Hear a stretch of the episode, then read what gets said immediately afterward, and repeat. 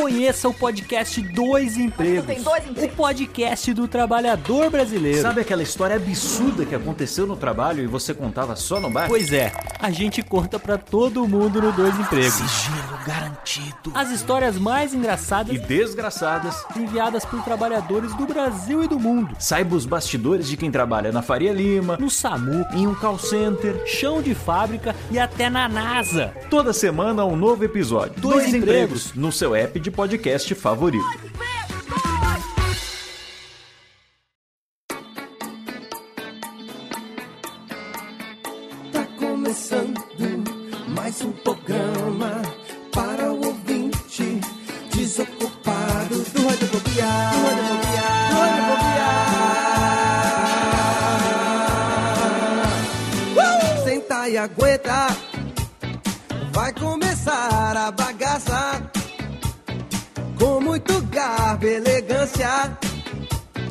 O seu radiofobia alheio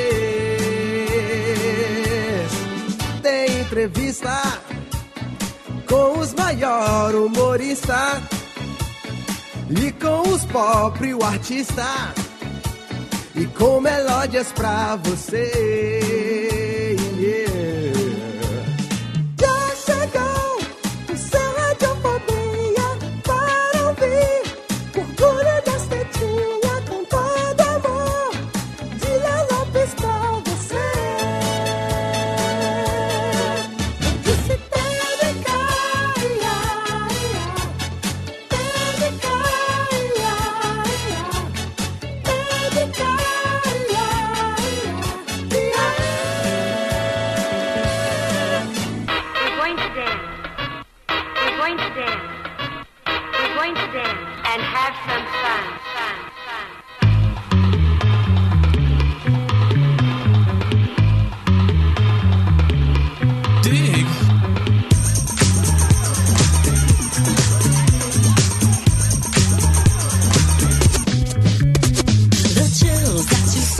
Ouvinte desocupado! Eu sou Léo Lopes e tá no ar pela Radiofobia Podcast Network, a última edição de 2017 do seu podcast Delicinha do Radiofobia. Sim! Sobrevivemos a mais um ano. Rubens e Jorge, eu quero mais palminhas, por favor, porque nós sobrevivemos a mais um ano. Sobrevivemos ao nono ano do Radiofobia, o que significa que nós estamos nos aproximando do nosso ano de número 10, criançada. Olha aí, cadê a criançada? É, 2018 tá chegando, estamos aí há duas semanas do ano novo e a gente resolveu fazer, a gente não resolveu fazer, na verdade a gente faz todo ano. Os nossos, o nosso último programa do ano é uma surubinha da melhor qualidade, uma surubinha podcastal, onde nós trazemos aqui podcast dos amigos. E para essa surubinha tem que ser necessariamente programas que nunca participaram aqui do Radiofobia, o que é uma grande pena, porque gente gostaria de ter gravado com esses caras há mais tempo, mas a gente deixou a participação deles para esse momento, no finzinho do ano, pra gente se cagamba de rir com um assunto hoje que nós vamos trazer de utilidade pública, serviço de utilidade pública para você, que é, você já viu aí, né, no post, você já viu aí na nossa vitrine, um manual de sobrevivência para festas de fim de ano. Se torna cada vez mais necessário que nós, que temos uma certa experiência de vida, temos uma certa malemolência, aprendemos, aprendemos batendo cabeça, nos fudendo muito na vida, vamos compartilhar um pouco com você esse, essa nossa ginga de sobrevivência desse momento, que é um momento regado por festa da firma, tem festa do clube, tem Natal, tem Revelão, tem tudo pra acontecer. E pra falar comigo eu tenho aqui, hoje nós estamos aqui numa equipe enxuta, reduzida, porque fim de ano, o pessoal começa a viajar, o pessoal já começa a sair, a passear, a programar as suas viagens, mas eu consegui aqui, com muito custo, a agenda dele, que sempre tá comigo aqui, não poderíamos fechar o ano separados. O príncipe negro do futebol, moleque, Vidani, mais uma vez aqui comigo, Les. Olha, Léo, muito feliz, mas é a última vez que eu vou gravar com você esse ano, hein? Última vez, ah, Vitinho. Vamos lá, por favor, grava mais. Não, Vamos gravar essa- todo dia. ano já deu, pra mim já deu. Ah, que coisa, viu? Vamos gravar todo dia. Eu, por mim, gravaria com você todo dia, porque você é uma pessoa que tem a verve, tem as histórias, né? Tem, tem a ginga, a ginga nos pés, a ginga, A né? ginga negra. A Ginga Negra, você aí que tem esse tom de pele lindo, né? Nós que acabamos de. Obrigado. Acabamos de voltar de uma edição fantástica de Comic Con Experience, onde nós aprontamos. Aprontamos altíssimas confusões, vida. Turminha da pesada. Turbinha da pesada, né? aguarde pra 2018, nós vamos talvez contar algumas coisas que aconteceram lá ou não, não sei. Quem sabe, vou fazer ou não vou fazer? Eu vou fazer. Ah, vamos fazer agora, na verdade, hoje é, é o manual de sobrevivência, porque eu sei que você, você que é um menino do Instagram, né? Você que é um menino da social media, desde mesa quadrada, eu lembro que você, você que gosta muito de festas, você que tem muitos amigos no interior de São Paulo, amigos da Facu, amigo do Já tive mais. amigos do Futebas. Ah, sim. Você tem experiência em sobreviver festas que você praticamente já contou algumas histórias aqui, viveu perigos iminentes de morte, inclusive. Exato. Ao contrário de Daniel, nunca morri. Ah, não, não, não, não, não. Você nunca morreu, mas nós temos aqui uma pessoa que morreu várias vezes e está aqui para contar a história. Ele já esteve aqui no Radiofobia, mas agora é a vez dele trazer o crossover de final de ano. E pra, a gente tem aqui, na verdade, hoje as figuras inenarragens que nós vamos receber aqui com uma salva de palmas, Rubens e Jorge, diretamente do Decrépitos, Daniel Bayer e John estão aqui com a gente hoje. Olha que fenomenal! Aê! Muito bom momento, senhor Léo Lopes. Prazer estar de volta aqui. Sim! Podcast que eu gosto muito. Que delícia! E eu tô com o prazer de estar aqui pela primeira vez, cara. Eu Tô aqui perdendo meu, Exatamente. meu cabaço radiofóbico. Hoje aqui, nosso querido John está aqui para. Cadê o Rubens e Jorge? Manda aí um. Ó. O negócio. Tirou. Está aqui tirando o lacre hoje o John. A gente falou, olha, era, era para estar aqui com a gente hoje. é, Rafael Mordente, que por questões técnicas, né? Também Porque ele conhecido. não sabe carregar o celular, né? Também Ó, conheci- ao- ao- que tudo indica, dentro de muito em pouco tempo, Kézia Castro Lima, nossa herdeira, assumirá em nosso lugar. Olha aí, tá Tá, vendo o só? King Size do Rio de Janeiro, Rafael Mordente, está pra chegar. o King Size do Rio de Janeiro. O Rafael Mordente não está. Talvez ele entre ao, ao longo da chamada se ele conseguir carregar minimamente o seu celular. E nós tivemos também aqui é, uma defasagem porque nós convidamos também um membro honorário do Decrépitos. Ele que está lá muitas vezes destilando a, a sua sabedoria a respeito de todos os temas. No menino Saulo Millet, que também por razões técnicas ninguém sabe onde ele está há alguns dias já. Sumiu o Saulo Millet. Saulo Millet desapareceu. Talvez esse fim de ano agora ele tenha sublimado aí. Ninguém sabe dele, aonde foi parar. Saulo Millet. Atenção, terra. Dizem pra mim que Rafael Mordente está na linha. Alô, Rafael Mordente. Já estamos na, estamos na Estou área. na linha, Ah, está? você está sendo ouvido. Estamos agora então ao vivo e definitivo. Teremos a presença confirmada. Rubens e Jorge deu tempo, ele entrou na abertura do programa. Rafael Mordente também está aqui com a gente hoje, Acabamos de falar mal de você, que estava com questões técnicas e que talvez seria possível que conseguíssemos ainda fazer essa conexão Brasil-Japão. E cá estamos. Seja bem-vindo à Radiofobia. Muito obrigado, uma boa noite para todos vocês e uma boa noite aí para todos os caminhoneiros que estão ouvindo a gente na alvorada aí, na estrada solitária. É isso aí.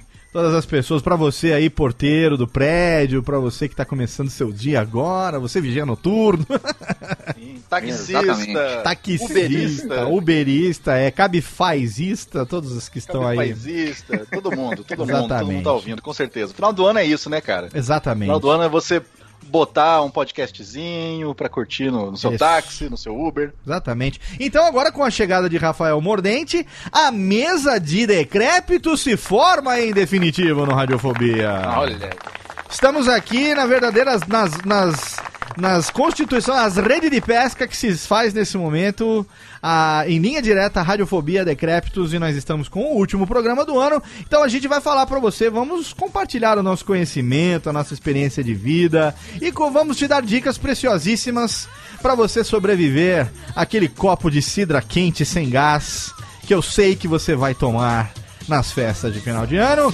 Técnica roda a vinhetinha que já já a gente volta pro último programa de 2017. Lê. Feeling especially at a show. Feeling kinda high like a Hendrix haze. Music makes motion moves like a maze. All inside of me, heart especially. Hilt of the rhythm, where I wanna be. Come on, flow and grow.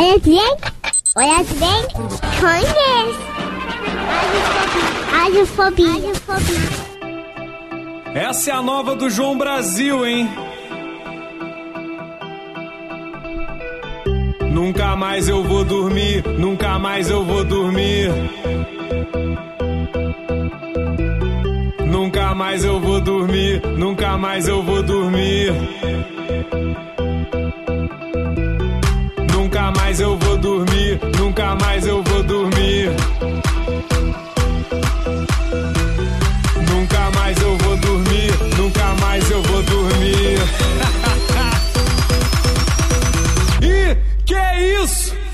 Michael Douglas! É, estamos de volta sim com o Michael Douglas. Todo mundo cheio do Michael Douglas na cabeça, né? Estamos de volta porque Radiofobia está no ar o nosso último programa de 2017 e hoje nós temos a nossa prometida surubinha. Olha só, um dos crossovers, talvez o crossover esse ano mais pedido pelos ouvintes radiofobéticos. Todas as enquetes que nós fizemos pelo Twitter, pelo Facebook, todo mundo falando, chama Decróbodos para falar, para conversar consigo. E aí a gente já tinha feito um esquenta, né, recentemente com a presença do imortal, que aí não morre no final, Danonel. E agora nós temos aqui também a presença de John e Rafa Mordente. Que delícia ter nossos amigos aqui. Obrigado por terem aceito o convite. Estamos aqui fenomenais. Poxa, é uma honra, uma honra voltar. E, e sério isso que foi o mais pedido? Eu Foi o mais pedido. Na verdade, a gente tem os dois programas mais pedidos do ano. A Quatro gente... pessoas. Quatro pessoas Quatro pediram. pessoas. Quatro pessoas pediram com Decréptos e três pediram com o que vai ser o crossover de dia 1 de janeiro, que vai ao ar no dia 1 de janeiro. Nosso público enorme de 10 pessoas, quatro participaram, uma incrível taxa de adesão Vasta maioria. de 40, 40% das pessoas participaram. Então, Ouso dizer que eu era três pessoas. é, lá, né? pois é, eu, você, Vitor, deu três. Ai, muito bem. Olha só, Na verdade, eu, Ah. o Daniel e o Mordente, nós voltamos no pessoal que vai participar no dia 1 de janeiro, mas não deu, então a gente se viu forçado a participar. É, pois é. A gente, olha, a gente quis evitar a todo custo, mas não deu, né? Não teve como, porque. Inclusive, eu quero deixar claro para o ouvinte que, em homenagem à música, eu mandei a melhor foto de senhoras de idades de todos, que é uma propaganda de, uma, de um salão chamado Maria Dolores, que são várias senhoras de 60 anos de idade segurando uma placa Eu uso MD.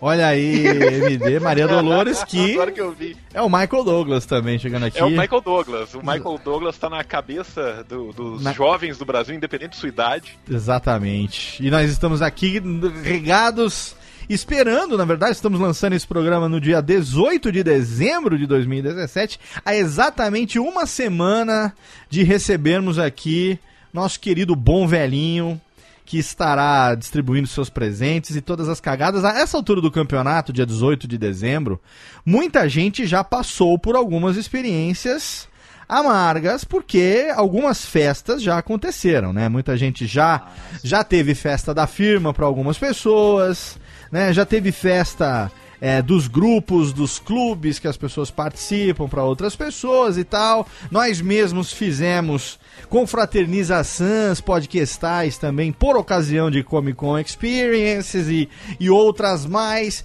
E agora a gente vai aqui falar para você algumas coisas a respeito, coisas que nós consideramos, a maioria delas fruto da nossa própria experiência. É, outras que nós ouvimos falar de amigos, que a gente prefere dizer que foram amigos do que a gente passou por essa vergonha. E com isso nós vamos dar para você os alertas, na verdade. Você pode anotar, você aí que ouvinte do Radiofobia, que é totalmente analógico ainda, pode pegar o seu caderninho, tirar do bolso, né, seu caderninho, sua caneta 05, ou sua lapiseira 05 e começar a anotar as dicas aqui. Mas sabe por que, que eu escolhi esse tema, meus amigos? Porque é o seguinte, eu considero particularmente, por experiência própria, esse período do ano como sendo um dos períodos mais ah, ah, suscetíveis a, a- a riscos ah, reais para a saúde das pessoas, não só física como mental também. Esse, esse período Sim, sim. de fim de ano agora, porque às vezes a gente, a gente tem ao longo do ano festas, acontece a Páscoa, né, né, a festa junina e tudo mais, mas no final do ano é muita festa. Se fosse uma só, a gente até passava batido, como outras tantas ao longo do ano. Mas é tanta festa, é uma concentração de uma festa atrás da outra, que faz com que muitas vezes a gente acabe né, é- é- é, esquecendo um pouco o que tá acontecendo, você nem bem saiu de um amigo secreto da firma, daqui a pouco já vai ter a, a festa do, sei lá, do, do- outro grupo que você participa. Então é um momento perigoso, é principalmente pra quem, né, gosta de dar umas calibradas e tal. É um momento Ah, de risco, Sim, sim. né? É um momento de risco. Se fosse uma festa só, vai lá, mas tem festa pra caralho nesse fim de ano, né? Não, e tem um detalhe, Léo. A gente tá no Brasil, onde Sim. toda festa vira carnaval. Não É. importa a época. Pois é, a gente tá vivendo com os brasileiros. Recentemente a gente lançou aqui também um programa, dois programas atrás, onde nós discutimos aqui por que, que o brasileiro deve ser estudado. E a gente sabe que o brasileiro é o maior fabricante de memes do mundo. O brasileiro não tem noção nenhuma. Nós somos um bando de Joselito. E quando junta todo mundo, velho, a chance de dar merda é quase total. Sim. Né? 99% de chance. 99%, 99 de chance. Então é por isso que a gente vai falar aqui pra Tristão você. Garcia fazendo parte do programa. Eu gostei da estatística. Matemático, tristão, fazendo parte. Mas é, cara, porque a gente tem essa mania de, de carnavalizar tudo. Olha Sim. que palavra bonita. Sim. Então a chance de dar merda, principalmente no, no quesito né, calibragem alcoólica, é muito Exato, grande. Exatamente. Muito, muito grande. Exatamente. A gente tem, a gente tem nessas as festas, eu considero o seguinte que é, é, todo o ambiente de festa de fim de ano, ele tem o seu nível de hostilidade. Nenhum deles é 100% passivo. A gente sempre está correndo risco. É, porque você tem o- o- o- uma delas, que é aquela que é inevitável para todo mundo, é a família reunida. A gente é obrigado nessa época do ano, por mais que você consiga evitar aquele tio chato pra caralho ao longo do ano, no Natal, se o seu pai chama ele pra ceia ou pra alguma coisa assim, não vai ter jeito, você vai ter que cruzar com aquele tio e, e vai ter que, né, pelo menos fingir uma boa convivência. Então, família reunida é um ambiente hostil. Eu tenho grandes experiências de, de altas confusões que não eram sessão da tarde, que aconteceram exatamente em momentos que a família estava reunida. Natal, puta que pariu. Começava com confraternização, é, depois tinha comidinha, bebidinha, amigo secreto. No final do dia era uma lavação de roupa suja, é. Nossa, já vivi tantas situações. Mas tem outros ambientes hostis também, porque você tem festa com amigo de clube, amigo do curso, né? Aquelas pessoas que a gente tem sorrisinho amarelo ao longo do ano todo, né? E É, o- Os famosos semi-conhecidos. né? Exatamente. São os também. colegas. Os colegas, né? E Eles, são mais do que conhecidos, são colegas, mas o colega, ele, ele, ele, ele vive numa, numa linha tênue, porque ele não é nem um desconhecido, pra quem você não deve nenhuma satisfação, e ele também não é seu amigo, que você confia o Pois é. suficiente pra ter uma certa intimidade. Entendeu? Então, lidar com um colega é uma situação um pouco delicada. Agora, o pior de tudo, pra mim, é a festa da firma. Porque aí. a- aí o seu futuro. O, o futuro do ano seguinte, muitas vezes, ele tá em risco na festa da firma. Mas, ô, Léo, você não, você não Léo, concorda posso, que... posso permitir um momento de uma coisa linda que acontece na chancelaria brasileira, cara? Por favor, John.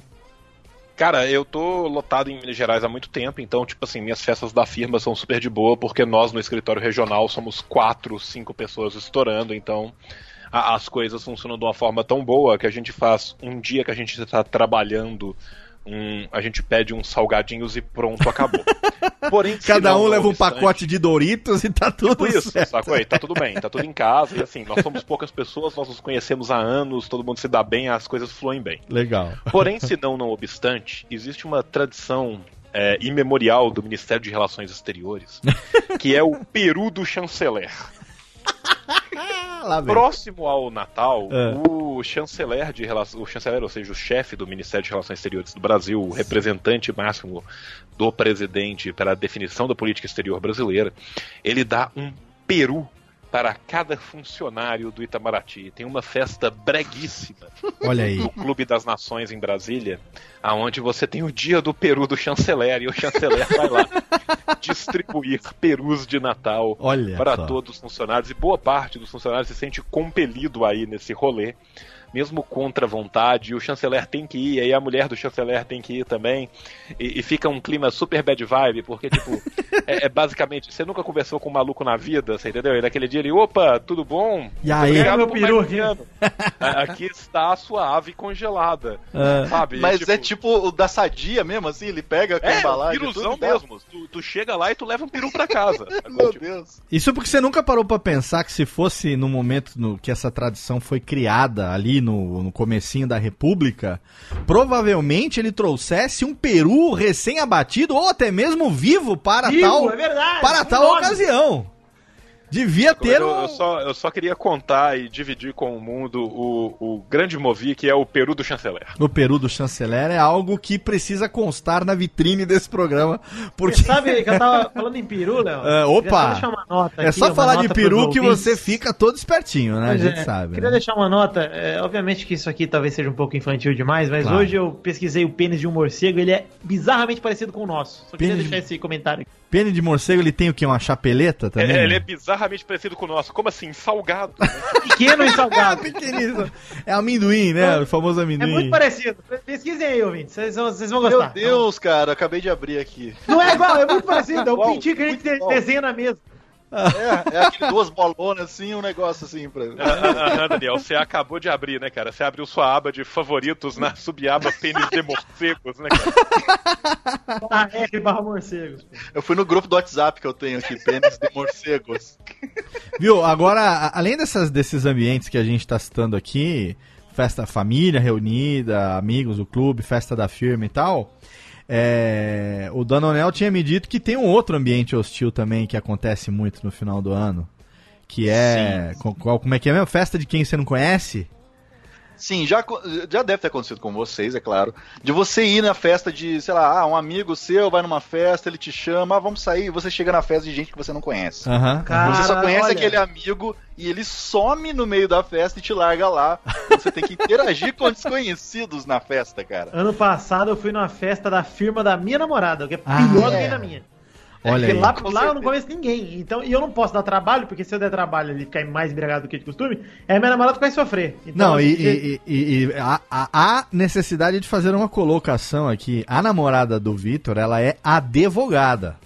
Exato. Ela é doutora jurisconsulta e ela trabalha numa grande empresa de direito e etc e tal. E ela tem entre seus clientes representantes que, digamos assim, tem situações que estão na mídia e que há um certo clima de não podemos falar a respeito de certas É, coisas. E, é um. Você vai na festa, tá o Lula na festa, imagina? Coisa.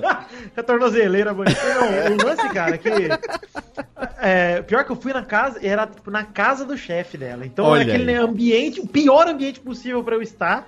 E eu já cheguei meio embriagado, porque eu já tava no happy hour antes, então foi um dia bem complicado que eu tive que me controlar bastante pra não acabar causando a demissão da minha própria namorada. É um- uma Tem festa que. já, né? Você não trouxe carne, né? Ô, Vitor. Tony Ramos, essa porra? É, o Vitor, é uma festa que pra você se enturmar, você chegou com o Vadimecum embaixo do braço, só pra, pra mostrar que você sabia do que estava, que Eu estava acontecendo. falando termos como subjudes. Data vênia, senhores, né? Ah, Data vênia. Hora, você, na hora de alguém gostaria de fazer um brinde, aí você levantou a mão, falou Data vênia, pela ordem e excelência, eu gostaria de falar aqui agora nesse momento.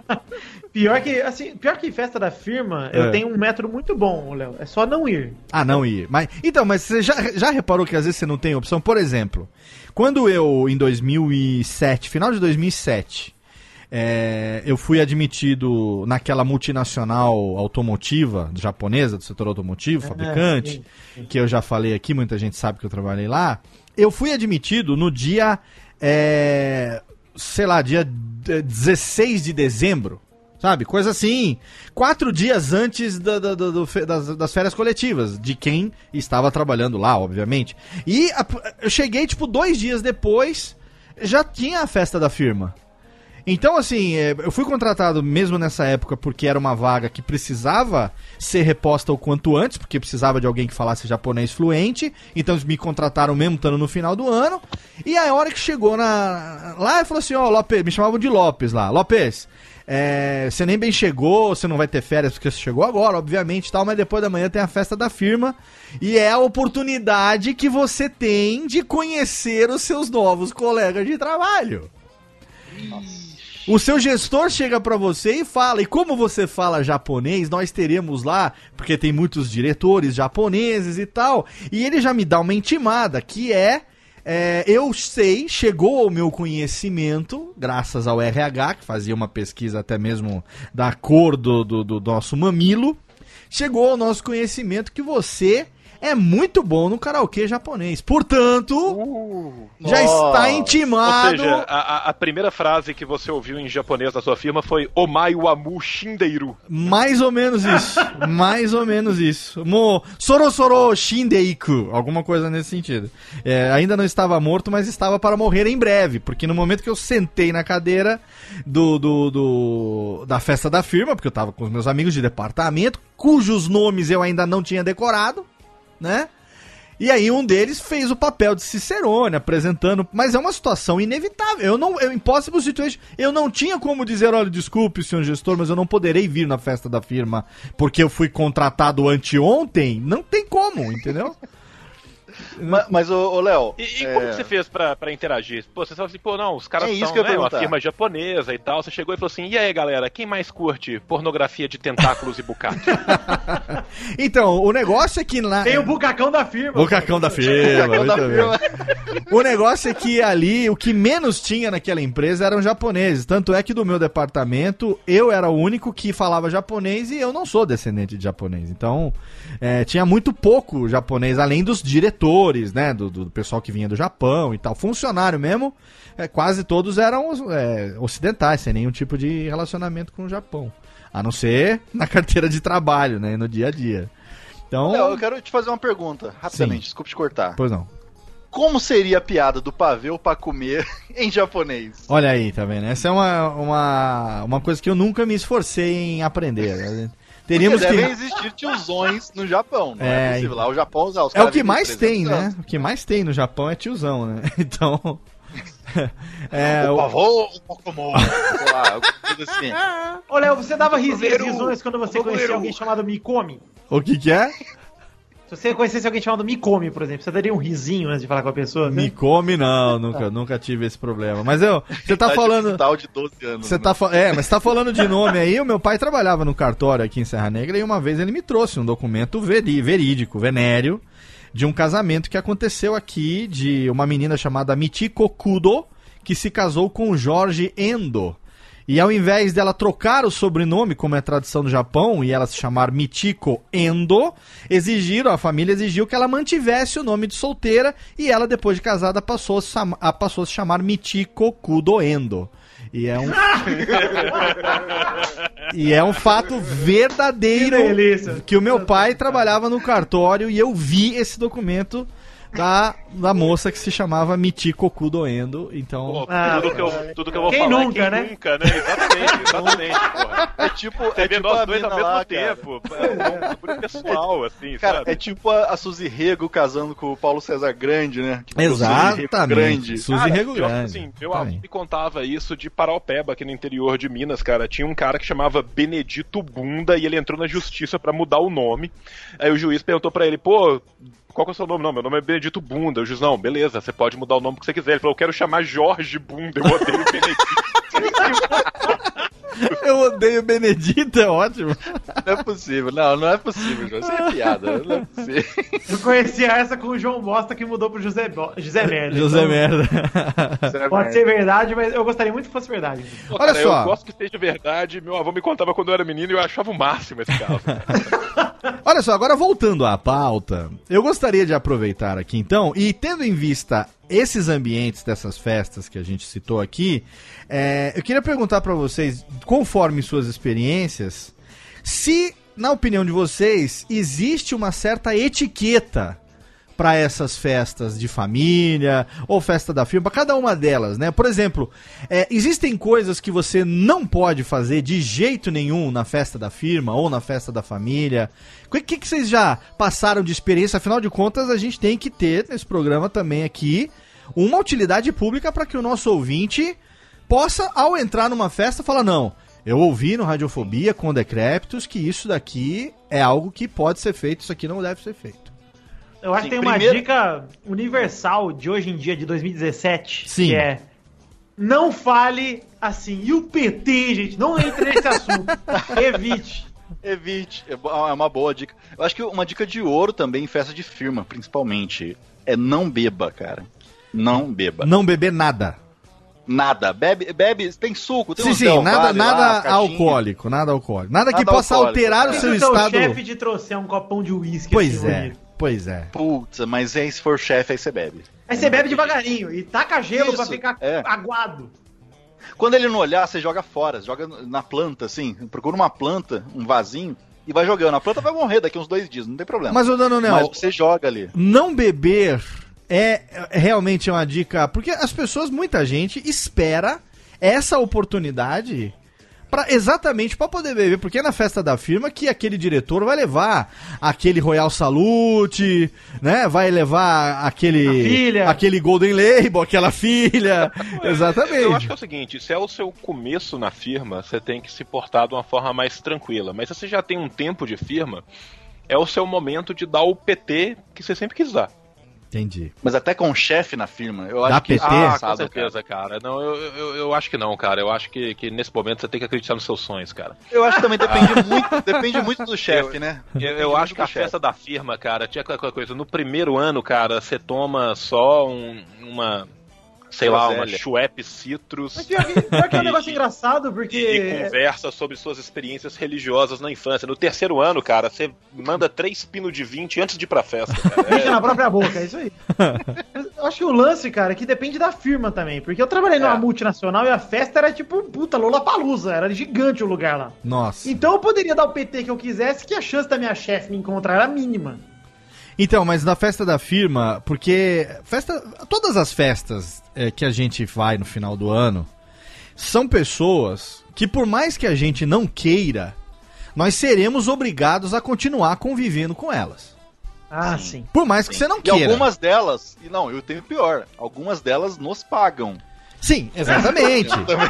Então, mas assim, todas elas, a não ser essa do Danoel que ele falou que você vai na festa de um amigo que te chamou pra ir na festa de um amigo dele que você não conhece ninguém, e aí seria uma oportunidade boa pra você fazer merda, que nem, um brasi- regaço. que nem brasileiro no exterior, né? Aquela coisa, nunca vou voltar pra essa merda mesmo, foda-se.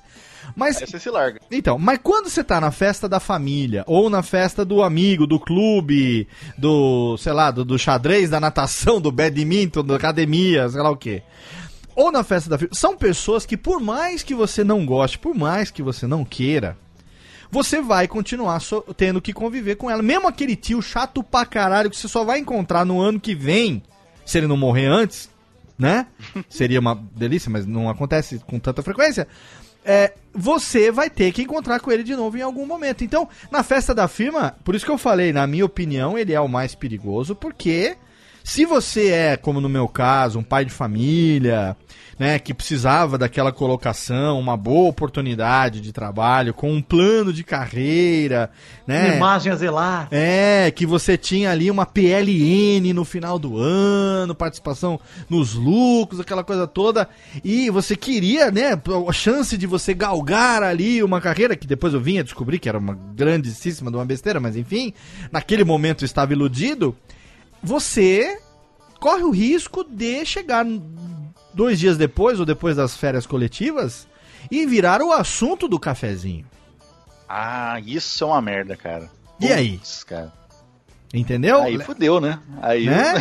O nego começa a te olhar de, de- canto de olho, aquela coisa do. Né, na hora que você chega, a rodinha espalha, sai daqui, né? O assunto chegou. Então é meio complicado isso, né? Porque eu trabalhei nessa multinacional e demorou um certo tempo pra eu descobrir que era cobra comendo cobra.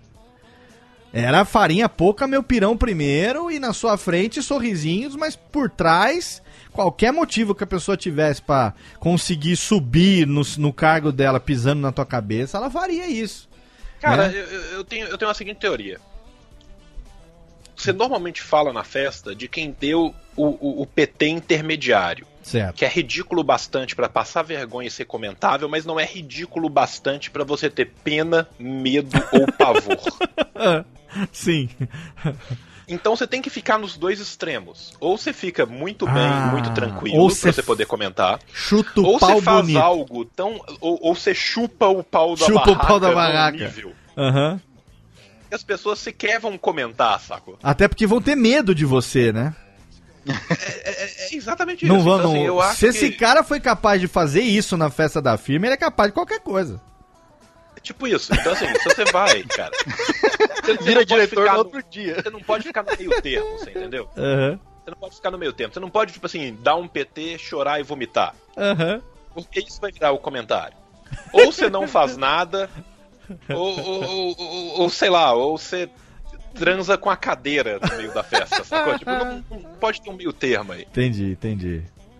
É, o Rafa- Cara, Rafael. Na minha vida, Fala aí, minha vida profissional toda, é, eu fui em uma festa de firma. Eu fui concursado entre 2007 e 2008 Ah, e me contrataram me contrataram em setembro, se eu não estou enganado, agosto ou setembro, então já foi muito perto nessa situação realmente de, estar muito próximo. E era auxiliar administrativo nível segundo grau, e o que acontece é que eles te põem onde estão precisando de alguém para grampear Sim. coisa, para colar, protocolar documento, essas coisas. Do seu, do seu trabalho por causa do futebol do seu trabalho. Melhor futebol. Ah, sim, aquele futebol era fantástico.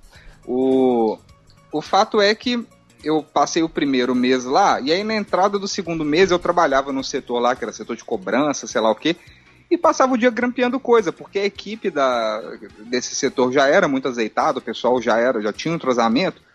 Eu ficava na porra do, da minha baia lá grampeando documento, eu grampeava documento assim, como uma, uma máquina perfeita. Aham. Eu, eu grampeava documento de mil folhas e eu ainda, antes do almoço, eu já tinha coisa, arquivos inteiros grampeados e tudo mais. E aí, é, eu percebia que o pessoal, é, que as máquinas que a gente usava, os computadores, eram muito ruins.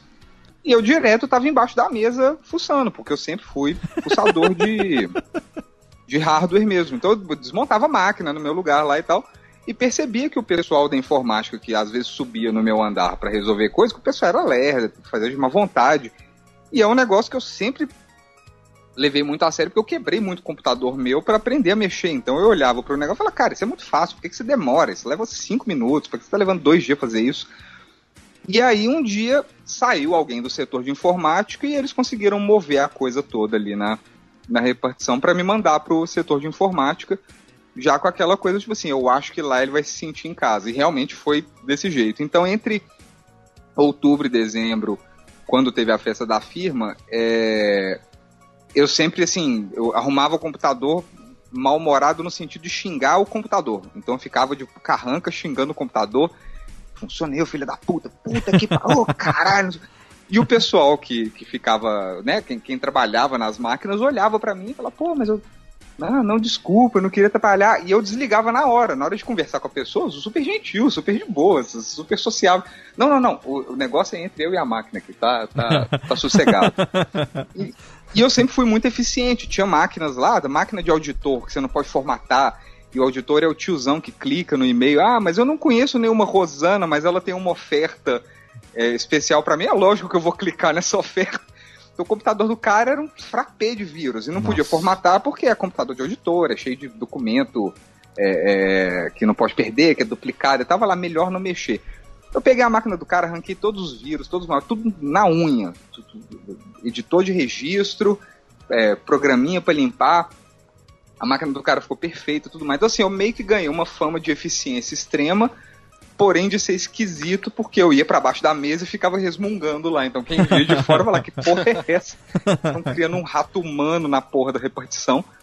E aí, na porra da, fe da festa da firma, É. eu já tinha toda uma confiança e um trânsito tão livre com todo mundo, porque eu já tinha arrumado o computador de todo mundo, um parque com 100 máquinas lá. umas boas 70 eu já tinha dado cabo ali uns, uns dois, três meses. Então chegou na porra da festa da firma, cara, eu já cheguei chapando, eu já cheguei trocando ideia. Eu tinha mexido com, com máquina do presidente da, da, da repartição lá.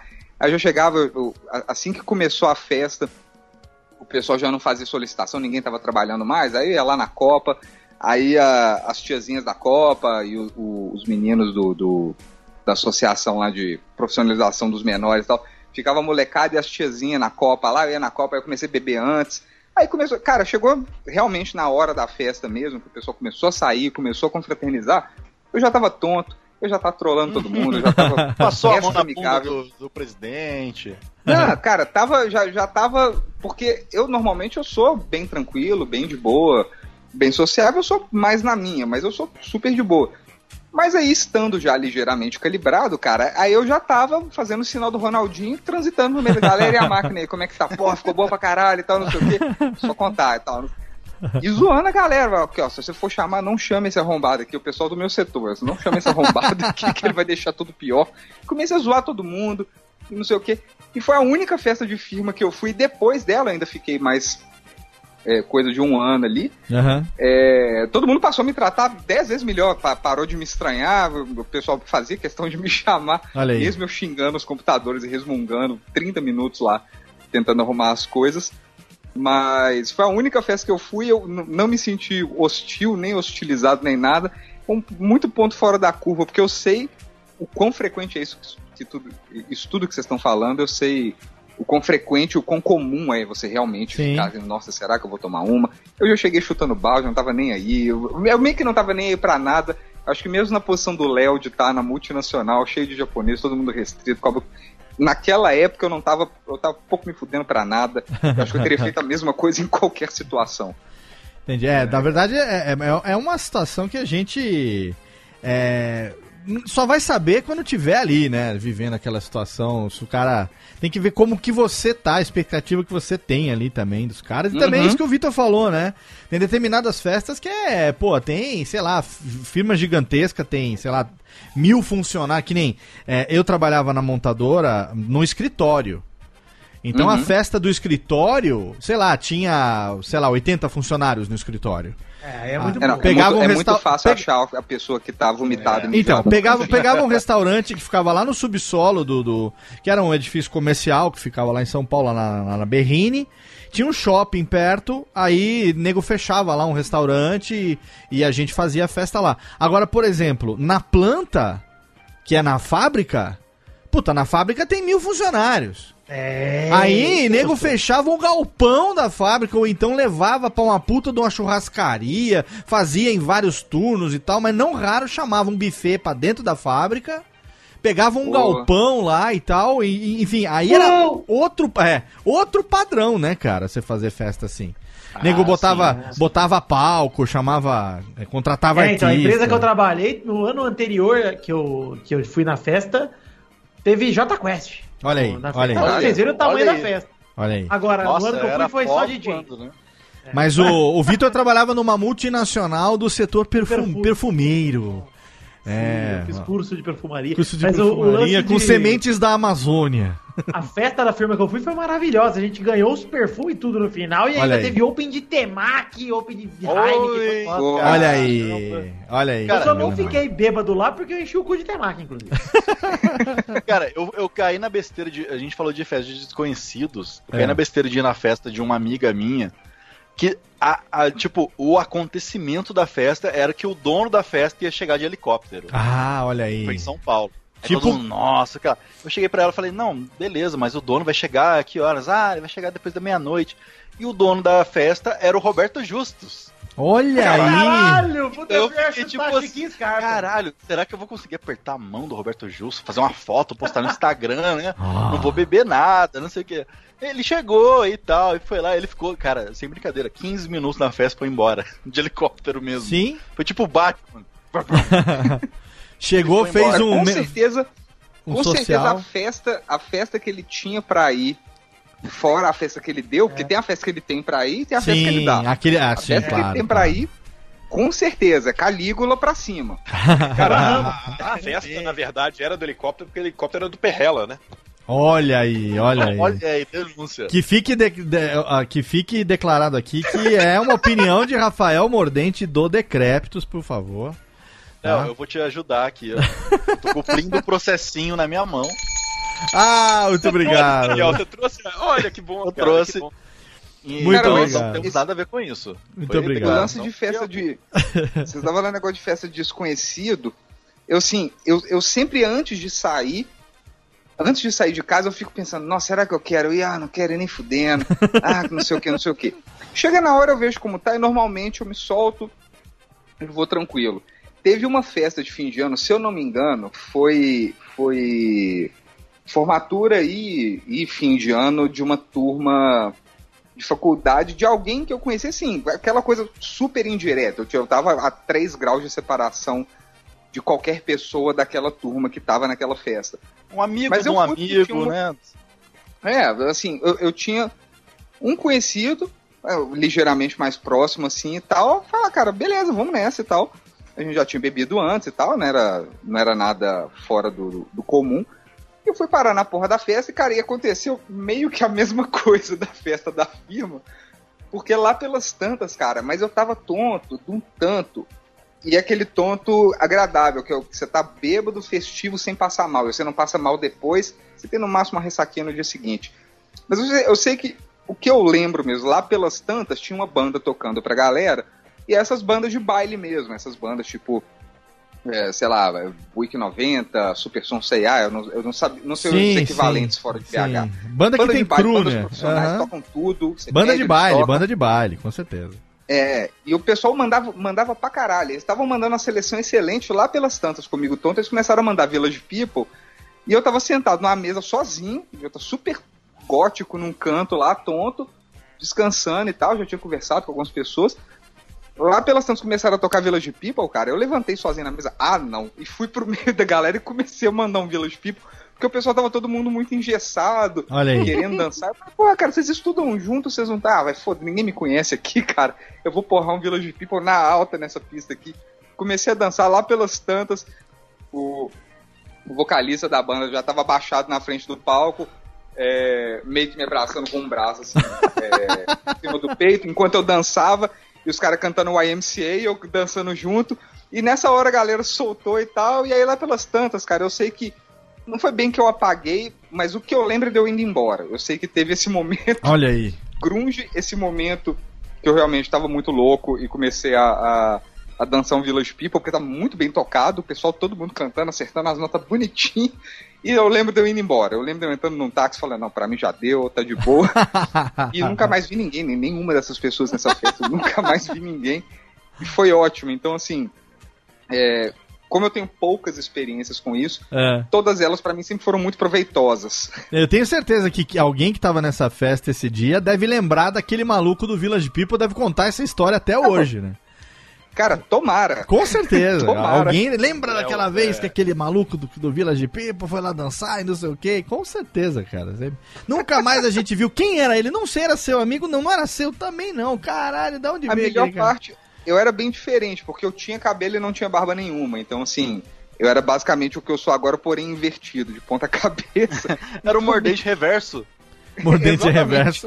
Eu usava cabelo pra cima mesmo, espetadão. Então, alguém. se- Tomara que alguém tenha lembrado disso, tomara que alguém conte esse caso, porque eu dancei muito, eu saí de lá suado. Olha aí. Parecia que eu tinha feito aula de spinning. Eu saí de lá arregaçado, felizão. Pô, foi louco pra caralho, tô morto, vou pra casa. Fui pra casa. Foi ótimo. Olha só. Eu, eu eu- quero aproveitar. Não, desculpa, Léo. Fala, é fala, John. Muito importante. Ah, ah. O Mordente sabe dessa história, é uma história que a gente já contou no Decréptos, mas eu acho que todo ser humano da Terra devia ter a oportunidade de ouvir essa história, É, que é a história do pior Natal do mundo. é. Ai, meu Deus. Eu acho que merece, merece. Vamos merece. lá, Não vamos lá. merece, Daniel. Peraí, eu sei que a gente mas- já contou, cara, mas essa história merece. João, mas, tem- mas primeiro, a primeira coisa que a gente tem que fazer: pede desculpa pro Léo. Que a gente vai contar isso aqui. É, eu quero pedir desculpa pro Léo, eu quero pedir desculpa ao, a todos os ouvintes do Radiofobia, eu quero Ah, pedir sim. desculpa à sociedade, eu quero pedir desculpa ao Tamiete que viveu essa história, um amigo nosso.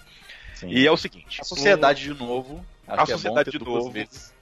um amigo nosso, ele foi convidado a passar o Natal na casa de um amigo dele. E a Certo. família dele não tinha por tradição passar o Natal junto, então cada um passava o Natal no seu canto e tal, beleza.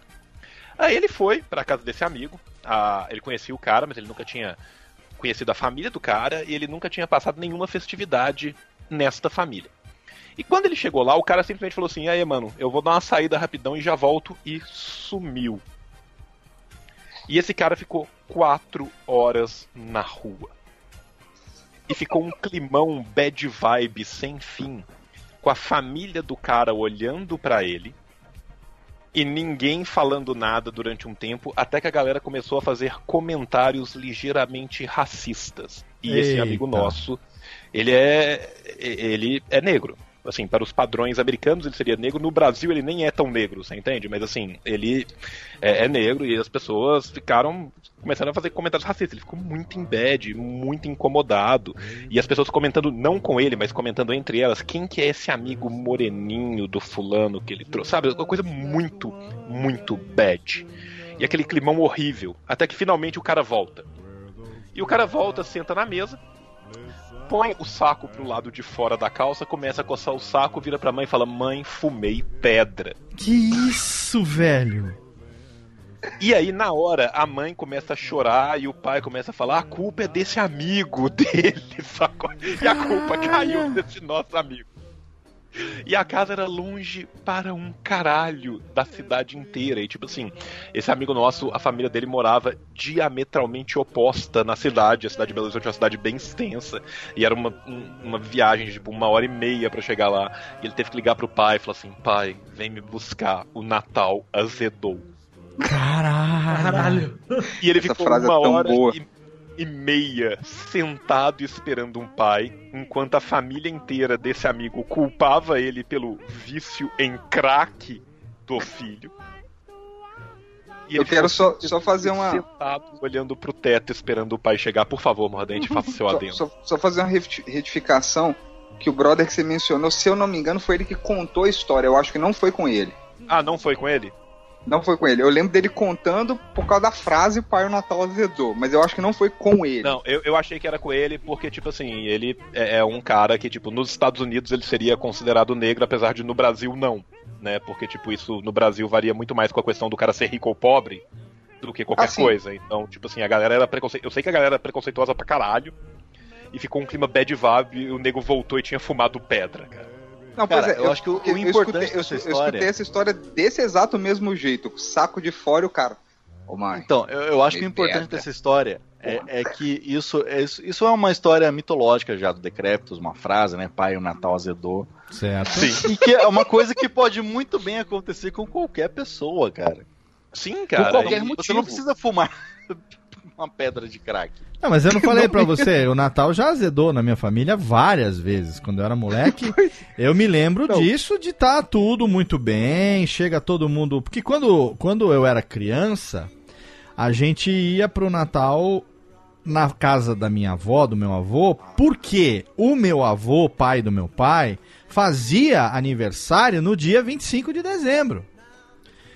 E hoje, coincidentemente, o meu filho mais velho, o Lucas, Era- também faz aniversário dia 25 de dezembro. Ah, rapaz. Você dá dois Jesus. presentes pra ele? Dois presentes ele recebe. Se passa de ano, ganha Ah, três. Bem, É, mas o, o- Esse ano talvez ele ganhe dois, porque tá a- a- ameaçando reprovar. foda. É. Mas o meu avô, vô Cuco, fazia aniversário no dia 25 de dezembro. Então, a- éramos 10 netos, né?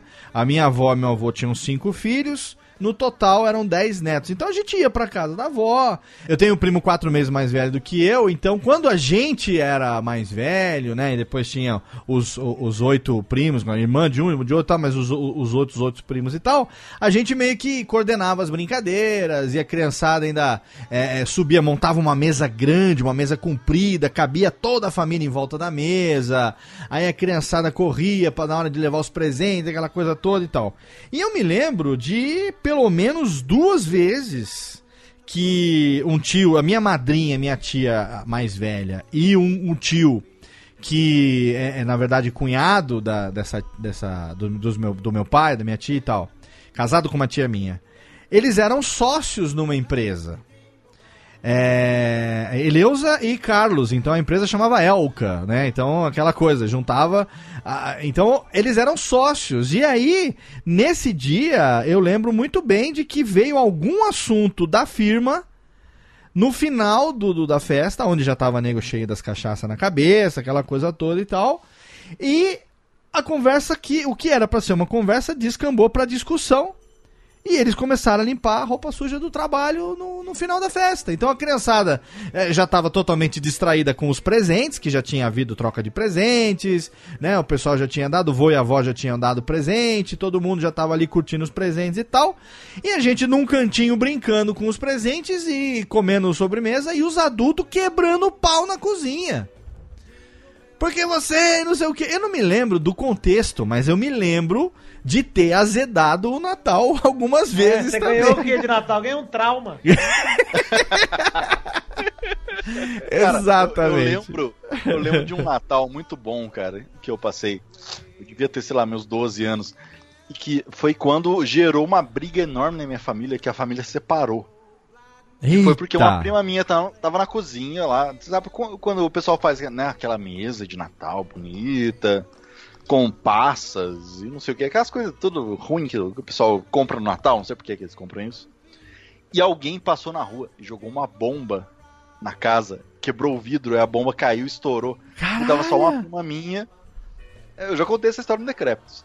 E tava só uma prima minha e estourou a bomba e ela foi, tipo, nossa, mega assustada pra sala onde tava todo mundo. E uma tia minha veio com a coisa, ah, tá exagerando, não foi nada, Ah. não sei o que. Aí a outra tia, que era a mãe dessa prima minha, que estourou a bomba nela, falou: Sim. Não, você tá dizendo que minha filha tá exagerando, não sei o se E começou, doeu. cara, uma lavação de roupa suja, que nem o Léo falou. Que, que durou, cara. E durou. E foi. E durou. E tá durando até hoje. Faz o quê? Uns 15 anos isso. E a minha família é assim, é separada em duas por causa desse fato. Caralho, até hoje? Da, até hoje. Caralho. O fato da bomba ter explodido, a menina levou um susto. E a outra falou que ah, ela tá de frescura, não sei A o quê. bomba e teve até um- hoje eu tenho uma festa de, de Natal, é numa, num lado da família. A festa de Ano Novo é do outro lado da família. Cara, a bomba teve um efeito que dividiu a família de verdade. Cara, aí é a maior bomba de efeito moral do mundo. Caralho, velho. E É muito triste essa história, cara. é Eu muito conto, eu triste fico- mesmo. Eu fico é. triste É muito pensando triste. nisso. Devia ter botado uma música de triste. Ó, Técnica, vamos fazer o seguinte, ó. Vamos aqui Você pro tem- bloco de recadagem. porque- Aquela, aquela. Eu tenho, mas eu não vou colocar aqui porque eu- você quer que Já foi bote. muito triste, né? É, já tá triste o suficiente. Não, imagina. Vamos, vamos, vamos renovar, vamos renovar aqui os espíritos, os ânimos. É. Vamos fazer o seguinte, Técnica, bloco de recadalhos e vira porque a gente ainda tem assunto pra falar no programa de hoje. Metade já foi, falta metade pra você. Último Radiofobia de 2017. Não saia daí, já já tem mais.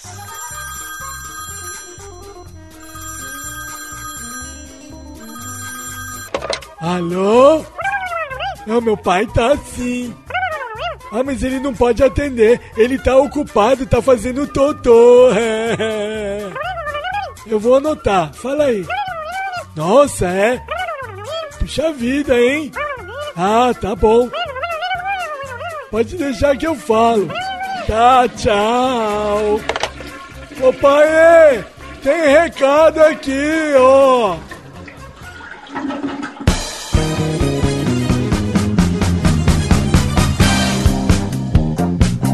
Vamos rapidamente para a sessão de recadalhos do último Radiofobia de 2017, começando pela promoção maluca de final de ano. Se você me acompanha, você sabe que eu tenho o meu workshop de produção de podcasts online, como produzir um podcast com qualidade profissional. Workshop que foi ministrado em 2013, está disponível totalmente online, ainda atualíssimo, e é o primeiro workshop completo de produção de podcasts com mais de 4 horas de conteúdo divididas em 21 vídeos, filmados em HD com duas câmeras, captação de áudio profissional e nesse meio tem também mais de uma hora de tutorial de edição no Vegas, onde eu mostro para você os processos de edição de uma abertura do Nerdcast e também do Radiofobia, todas as técnicas usadas na edição do Vegas que você pode utilizar no software da sua preferência. Pois então, esse workshop de produção de podcasts, cujo preço normal é já barato, R$ 99,00, reais, não é caro não,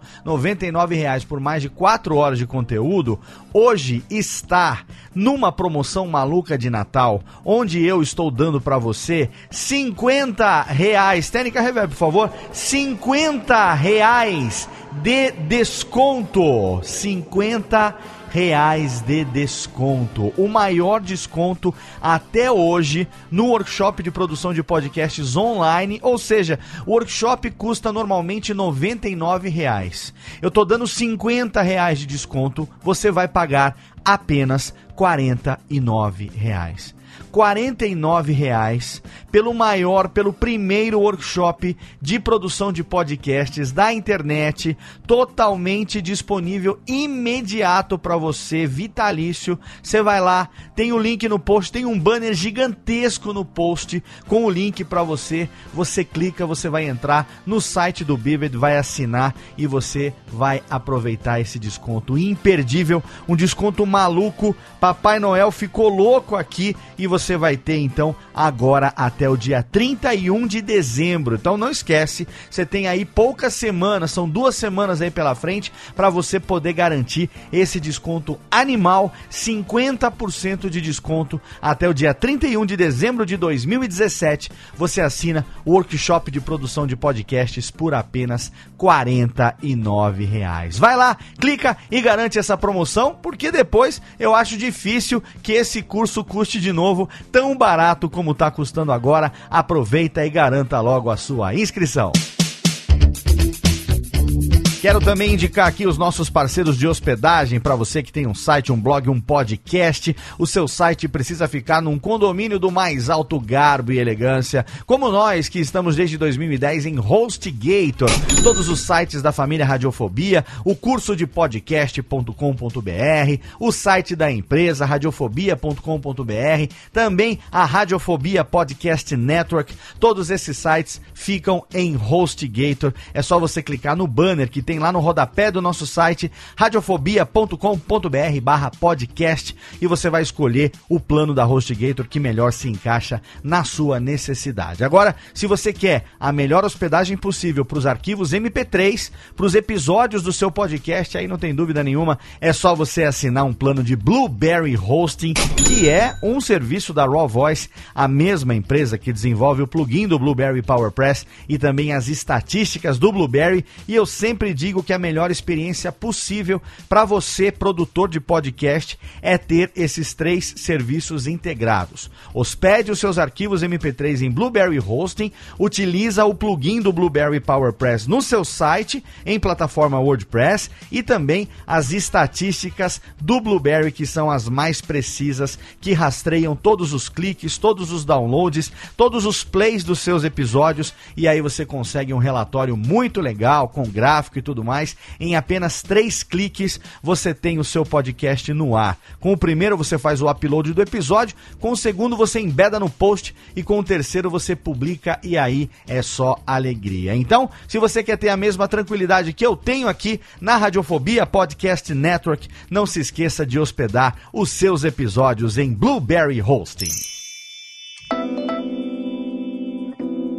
E chegamos ao final do ano, esse é o último Radiofobia de 2017. Eu quero agradecer a você aí, querido ouvinte, que semanalmente ouve os podcasts da Radiofobia Podcast Network, o Radiofobia, o Radiofobia Classics, o Alotênica e também o Voz Off. Você que nos acompanha aí, você que assina o nosso feed no seu agregador preferido, você que escolhe ser informado toda vez que tem um episódio novo, você que acompanha, você que está aí ligado ligado no horário toda segunda-feira, meia-noite e um, sexta-feira, primeira sexta-feira do mês, meia-noite e um também pro Voz Off. Muito obrigado. Obrigado pelo seu download, obrigado pelo seu carinho, obrigado aí por você também interagir com a gente nas redes sociais, por todos os e-mails, por todos os feedbacks recebidos. A gente encerra o nono ano do Radiofobia em altíssimo astral. Muito bacana o nosso crossover aqui com o Decréptos. Não perca, dia 1 de janeiro, vamos começar começar a temporada 2018. Vamos começar já o décimo ano do Radiofobia, também com um crossover muito pedido por todo mundo ao longo de 2017. Nossa tradição de terminar e começar o ano fazendo uma surubinha podcastal delícia com podcasts dos amigos. Quero agradecer também todos os ouvintes, todos os fãs, todos os leitores do meu livro, todos os alunos do meu workshop que se encontraram comigo lá na Comic Con Experience no comecinho agora de dezembro. Foi muito legal poder encontrar com todo mundo, tirar foto, dar autógrafo. Foi muito bacana mesmo, principalmente esse reconhecimento do trabalho. Nunca imaginei lá em 2008 quando eu concebi o Radiofobia, em 2009 quando ele foi pro ar, jamais eu imaginei que a gente chegaria no nosso décimo ano no ar. É muito, muito gratificante mesmo. Hoje em dia, você sabe, eu tenho uma empresa que já há mais de cinco anos vive de podcast. A gente não faz apenas podcast, mas podcast representa 90% dos clientes da minha empresa, Radiofobia Podcast Multimídia. Já somos 10 profissionais trabalhando na empresa, entre atendimento, editores, também ilustradores, editores de vídeo, todo mundo fazendo a maioria, muitos dos podcasts que você ouve aí, Podosfera Fora. Então eu quero agradecer também a minha equipe, não só aos que trabalham comigo na Radiofobia Podcast Multimídia, mas também a todos os integrantes do Radiofobia, todo mundo que ao longo do ano tirou ali duas horas a cada duas semanas para gravar esse programa que você está ouvindo, que você acompanha e que se depender de mim vai continuar por muitos e muitos anos até eu ficar bem velhinho, Até eu ficar com aquela voz assim de vovozinho, fazendo radiofobia pra você, não é mesmo? É, meu filho, vou fazer aqui enquanto tiver forças. E 2018 a gente já começa em altíssimo astral. Eu espero, como sempre, contar cada vez mais com o seu download e com a sua audiência para a gente continuar trazendo aqui entretenimento, música, informação e também educação, por que não, através do Alotênica, para você que quer fazer o seu próprio podcast. Fica agora com o segundo bloco do nosso último programa de 2017, um papo com o pessoal do Decrépitos que tá muito engraçado. E aí a gente se encontra no dia 1 de janeiro com o primeiro programa de 2018. Valeu! Radiofobia. Merry Christmas, ladies. Merry Christmas, Mr. Buble. Are you ready to sing a little jingle bells? Yes. Jingle bells, jingle bells, jingle all the way. Oh, what fun it is to ride in a one-horse open sleigh. Jingle Vamos de volta, aliás, com o Michael Bublé. Olha aí. Entramos no clima agora de Natal também, fugambala. Agora que já falamos tanto, pra não dizer que todo Natal azeda, né? Estamos aqui também agora com os Michaels Bublés cantando os Jingle Bells. E nós estamos de volta no último Radiofobia de 2017, trazendo aqui hoje Decróbodos para você.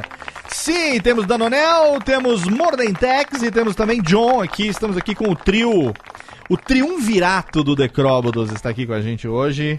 Um programinha que também é gravado ao- no melhor esquema ao vivo, Lesa. Aqui eu e Danonel Melhor falaram, esquema! Uhul! falaram que não é, é o melhor esquema, é o único esquema que importa pra gente poder trabalhar com edição, né, Danonel? Senão a gente não vive, né? Então, Senão a gente não vive. ou eu exatamente. faço o meu programa ao vivo sem edição, ou eu não tenho tempo pra ganhar dinheiro editando pros clientes. Então, a gente, eu preciso escolher de duas, uma e outra. Como ambos semos radialistas, como ambos semos é, de- é, é, discípulos do Império de César, nós de grande Ciro. Império de César, nós temos que manter acesa a, a verve radiofônica sempre. Por isso, tanto o Decróbodos quanto o Radiofóbias são gravados ao vivo, olhês. No melhor esquema, sou radialista assim e quero ver você fazer melhor do que eu. É isso que a gente fala, na verdade. É. Na- na- nas entrelinhas a gente tá falando isso. Sou, quero ver fazer melhor do Ô, que Léo, eu, porra. você Ah. sabe, que- que eu posso falar uma coisa? Claro, tudo que você quiser, Liz. Eu sei que nem é o lugar, eu não, não devia falar disso aqui.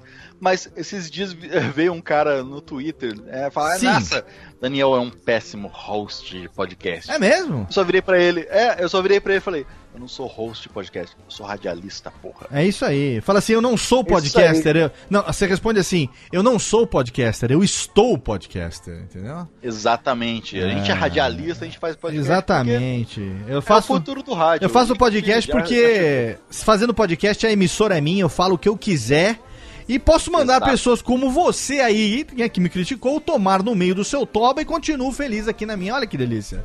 Né? Olha que delícia. Porque, Ai, que porque perdoar é divino, mas mandar se fuder é fantástico. Né? A melhor coisa Exato.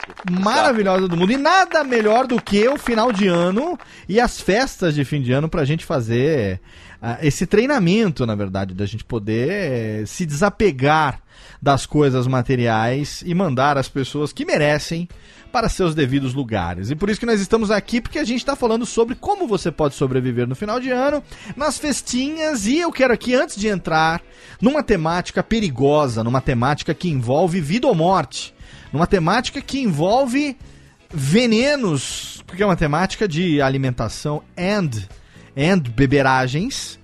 Eu quero puxar logo de cara aqui um tema que eu sei que todo mundo aqui compartilha histórias. E que, e que é um tema fundamental, porque é outra coisa, que ainda que você não goste, ainda que você não queira, muitas vezes você é obrigado a tolerar e participar por conta da, digamos assim, da etiqueta de relacionamento, dos ambientes que você participa, seja família, seja amigos do clube, seja é, festa da firma, que é, e aí o nome varia de região para região do Brasil, o famigerado amigo secreto barra oculto barra invisível ou qualquer nome que você queira dar. Nossa, cara. É uma instituição. é É, um- uma instituição é- é- à parte das Sim. festas de fim de ano. E olha só, não importa qual a festa, o amigo secreto, ele é onipresente, ele está em todas as festas de final de ano. Sim. E ele é inevitável. Até em festa de prédio, cara. Festa de Até condomínio. em os festa de fazem. Exatamente. É ele está até, é ele está até no isso, cara. Fantástico, onde pessoas ficam dando presentes para outros que nunca se viram e por serem artistas, a televisão vai lá e dá um presente fake fazendo de conta que foi você que mandou.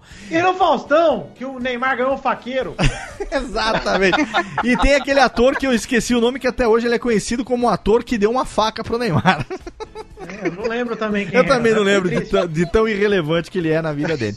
Mas vocês concordam comigo Cara- que o Amigo Secreto ele é uma instituição inevitável no final de ano? Inevitável, cara. Inevitável. Eu acho que uma das piores coisas do amigo secreto, ou invisível, ou é, oculto, oculto, né? seja lá o nome que se dê, exato. Tem vários nomes. É, é um negócio de Tipo demônio, né? Exato. É tipo demônio. Olha aí, olha, é tipo Vitor, tem- Vitor, tem vários nomes. você acabou de descobrir um dos segredos do Amigo Secreto, porque assim como o Sete Pele, ele tem vários nomes e ele também tem várias formas. É, é verdade. Podia chamar amigo demônio. Amigo catiço, ou qualquer nome que você quer. Porque, Amigo porque tem de de tudo. criança. porque ele tem de tudo, menos amigos. Sim, com certeza. Eu acho que uma das coisas piores que, que existem, cara, é quando você estipula preço. Ah, Amigo secre- secreto, 50 reais. Ah, mas isso tem acontecido muito pode ultimamente. Exatamente. Por quê? Mas você sabe uma coisa, Danonel? Só se estabelece preço, se estipula preço para amigo secreto em grupos que já têm histórico de ter dado merda por conta Não, de mas dis- todos, né? Por conta seja a então. primeira vez, já deu merda. Não, não, mas que deu merda publicamente. Porque, por exemplo, eu, eu me lembro muito bem, e eu tenho trauma disso. Eu tenho, olha, olha, olha como os traumas vêm à tona. Olha só. Os traumas vêm. Os traumas vêm à tona. Em 1986, eu tinha 12 anos de idade, estudava English, eh, inglês no IASG. Eu Meu tava, Deus, 1976 eu tava nascendo, desculpa. eu tinha dois, eu sou de 74, eu tenho, eu tenho 43 anos de idade, então em 1986 eu tinha 12 anos de idade. Estava estudando inglês, estava no terceiro ano de inglês, que eu comecei aos 9, e estava no IASG estudando. E eu lembro muito bem que foi uma oportunidade que nós tivemos de manifestar o que nós gostaríamos de ganhar de presente. Pela primeira vez, a teacher falou: olha, se vocês têm alguma coisa que gostariam de ganhar, escrevam na lousa. Fulano de tal gostaria de ganhar tal coisa. Quem sabe você não consegue ganhar aquilo de um amigo, né? Seu e tal. E eu tenho. Foi a primeira experiência de decepção com o amigo secreto, porque eu dei pra pessoa que eu tirei algo que eu gostaria de ganhar muito, que foi um LP do Capital Inicial. Primeiro LP do Capital Inicial. Capital Inicial, Capital Inicial. Cara, moçada. O vinil do Capital Inicial, o primeiro vinil que tinha a faixa Veraneio Vascaína é, censurada, era arriscado no vinil. Isso que eu ia falar, cara. É, que eu, arriscada, esse né? vinil eu comprei porque tinha uma amiga nossa que tinha uma loja de discos na frente da loja da minha mãe. Tinha uma loja de discos da Regina, o pai da Regina. Seu Jovinão, compramos no Jovinão, pagamos em três vezes e falei, vou dar pra esse meu amigo porque eu pedi também um, um LP e eu vou ganhar um LP, ou um LP do Ultraje a Rigor, ou um LP da Legião Urbana. O negócio era música naquela época. E aí eu dei o LP do Capital Inicial e ganhei um conjunto de três cuequinhas Zorba, aquela que tem a aberturinha na frente que o passarinho fica livre para fazer o seu voo matinal. E era tão infantil a coisa que a cuequinha ela- elas eram coloridas, entendeu? Era- eram cores, cores e temas infantis. Foi o primeiro trauma da minha vida e naquele momento, no fundo da minha alma, gravou algo dizendo que isso não pode ser de Deus. Amigo secreto, não pode ser de Deus. Não, não pode, cara. Imagina você, você dá um puta de um disco foda. Ah, ah, tudo bem, na época ele era foda. Que eu não queria dar, eu queria pra mim, eu não queria ter participado. Eu queria que meu pai tivesse comprado o disco e ficado pra Eu mim de presente. Exatamente, eu queria ter esse disco, cara, porque é muito foda. Mas você ganha as cuequinhas. Ganhei as cuequinhas, cara. E, e eu desconfio até hoje que essas cuequinhas, porque a menina que me deu esse presente, obviamente foi uma menina, a mãe dela tinha uma loja. Eu acho que eram tipo coisa de mostruário que não vendeu, juntou três e foi lá e levou, tipo, sabe? E não importa, mas eu sei que eu, eu, eu nunca usei essas cuecas. Nunca usei. Nunca usei. Não, não, não, não, não pude, não pude, não pude. É. Eu Que usaria, que é cara. essa, cara? Usa cueca, pô. Não, não com 12 anos eu não, não usei. Não eu usei. usaria, eu usaria, eu ia cagar na cueca. Não, não, não. Eu tinha 12 Ah, anos. eu- Por a 12 cabeça. Nada. Porra, ganhei essa porra de, de presente. Não. Você fala isso Eu sei. hoje. Você não sabe o que, que era você ser pré-adolescente nos anos 80. Não tinha isso, não, cara. A gente é uma geração pré-internet. A gente não tinha essas má influências que a gente tem hoje, não. A gente obedecia pai e mãe. Era outra geração, era outra Não, coisa. tudo bem. É, eu, eu não sou, assim, adolescente nos anos 80, mas É eu sou da geração pré-internet. É.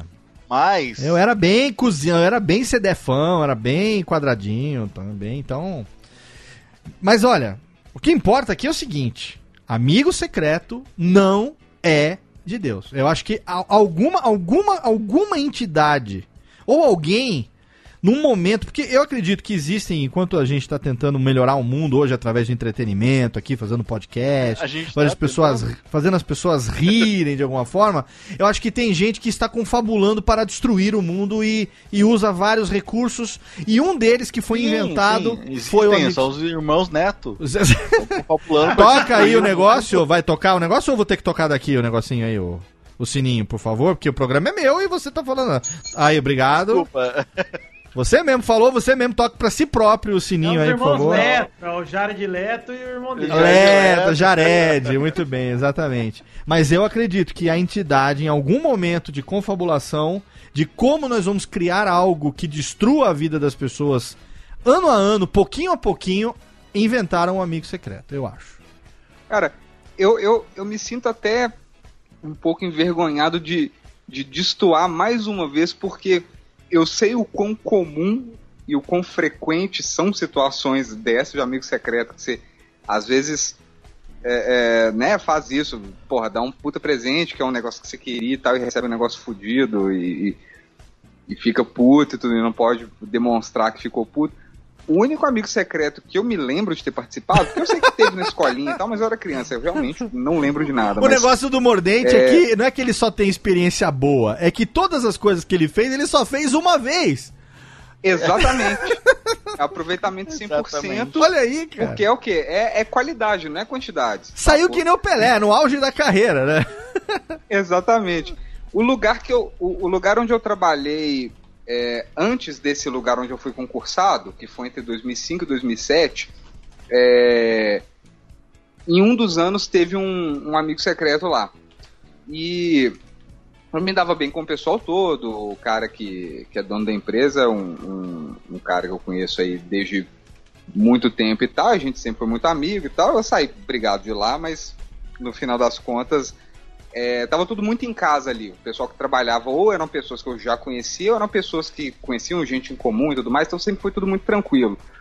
Quando saiu o Amigo Secreto, a gente se sorteou todo mundo e tal. Chegou na festa de fim de ano, O patrão levou todo mundo no, no rodízio, a gente comeu pra caralho, bebeu pra caralho, foi ótimo. E no, no Amigo Secreto, eu tirei um brother meu que eu não sei se ele é ainda, mas ele era programador, programador coder, pesado mesmo e tudo mais. E, e eu pensei, porra, cara, eu vou. Eu sei que ele gosta de várias coisas e tudo mais, mas eu acho que eu vou direto na área que, que ele me aparenta realmente curtir bastante. Vou tentar achar alguma coisa de programação. E caí num sebo no centro da cidade e achei um puta livro de programação quase, quase que arcaico, meio que tipo item de colecionador. Eu falei, cara, com certeza as coisas são mais atuais do que isso, mas esse livro me, me aparenta ser um negócio que você não acha em qualquer lugar. Vou levar ele. Tipo, eu olhei a capa, eu vi que ele tinha uma coisa gasta, ele tinha. Me atraiu, apesar de eu não conhecer. Falei, vou levar para ele colecionar, para ele falar que ele tem um item raro. Se não for raro, o problema é dele. Mas. E levei o livro. Mas beleza, rolou a festa, tudo aí, cada um, babá, babá. E. Eu levei o livro, o cara pegou o livro, caralho, e realmente acertei totalmente na cega, cara. Chutei de olho fechado, acertei no ângulo, foi muito massa.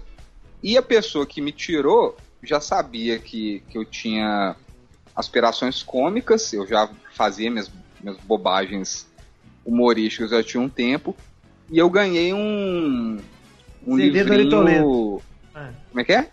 Seria Dori Toledo. Peru da É, festa do Costinha. já, tinha, já, já era um aspirante a Ari Toledo. E eu ganhei um livrinho da, da LPM. O orçamento era assim, ó, cara, é meio que livre, só não chuta o balde. Não chega com uma Ferrari pra ninguém. Ninguém vai dar conta, mas enfim. É, eu ganhei um livrinho de bolso com todas as tirinhas da, da Rebordosa, do Angeli. Porra! E pra mim foi um negócio que ressoou muito fundo, porque, tipo assim, minha mãe sempre teve amigos e amigas e frequentou círculos da galera, tipo, das artes, galera porra louca e tudo mais. Então, às vezes, ela, tipo, me levava nos lugares, ó, tipo assim, tô saindo, vou levar você porque eu não vou te deixar sozinho em casa. E aí você fica ali, tem televisão, tem é, é, revistinha e tudo mais. E direto eu esbarrava nas revistinhas do Angeli, na casa de alguém que tinha coleção, revista do Cacete Planeta. E eu lembro de ler coisas da Rebordosa quando eu era criança e adorar. E muita coisa eu não entendia, mas eu adorava aquela coisa meio no ar, meio, meio tosca, aquela coisa boca do lixo e tudo mais. Sim. E aí o maluco que me tirou me deu o livrinho da Rebordosa, cara. Eu olhei e falei, não, antologia do negócio. Aí eu olhei, eu comecei a folhear de leve, caralho, tem todas mesmo. Cara, eu fiquei super emocionado. O único inimigo secreto que eu realmente tenho memória.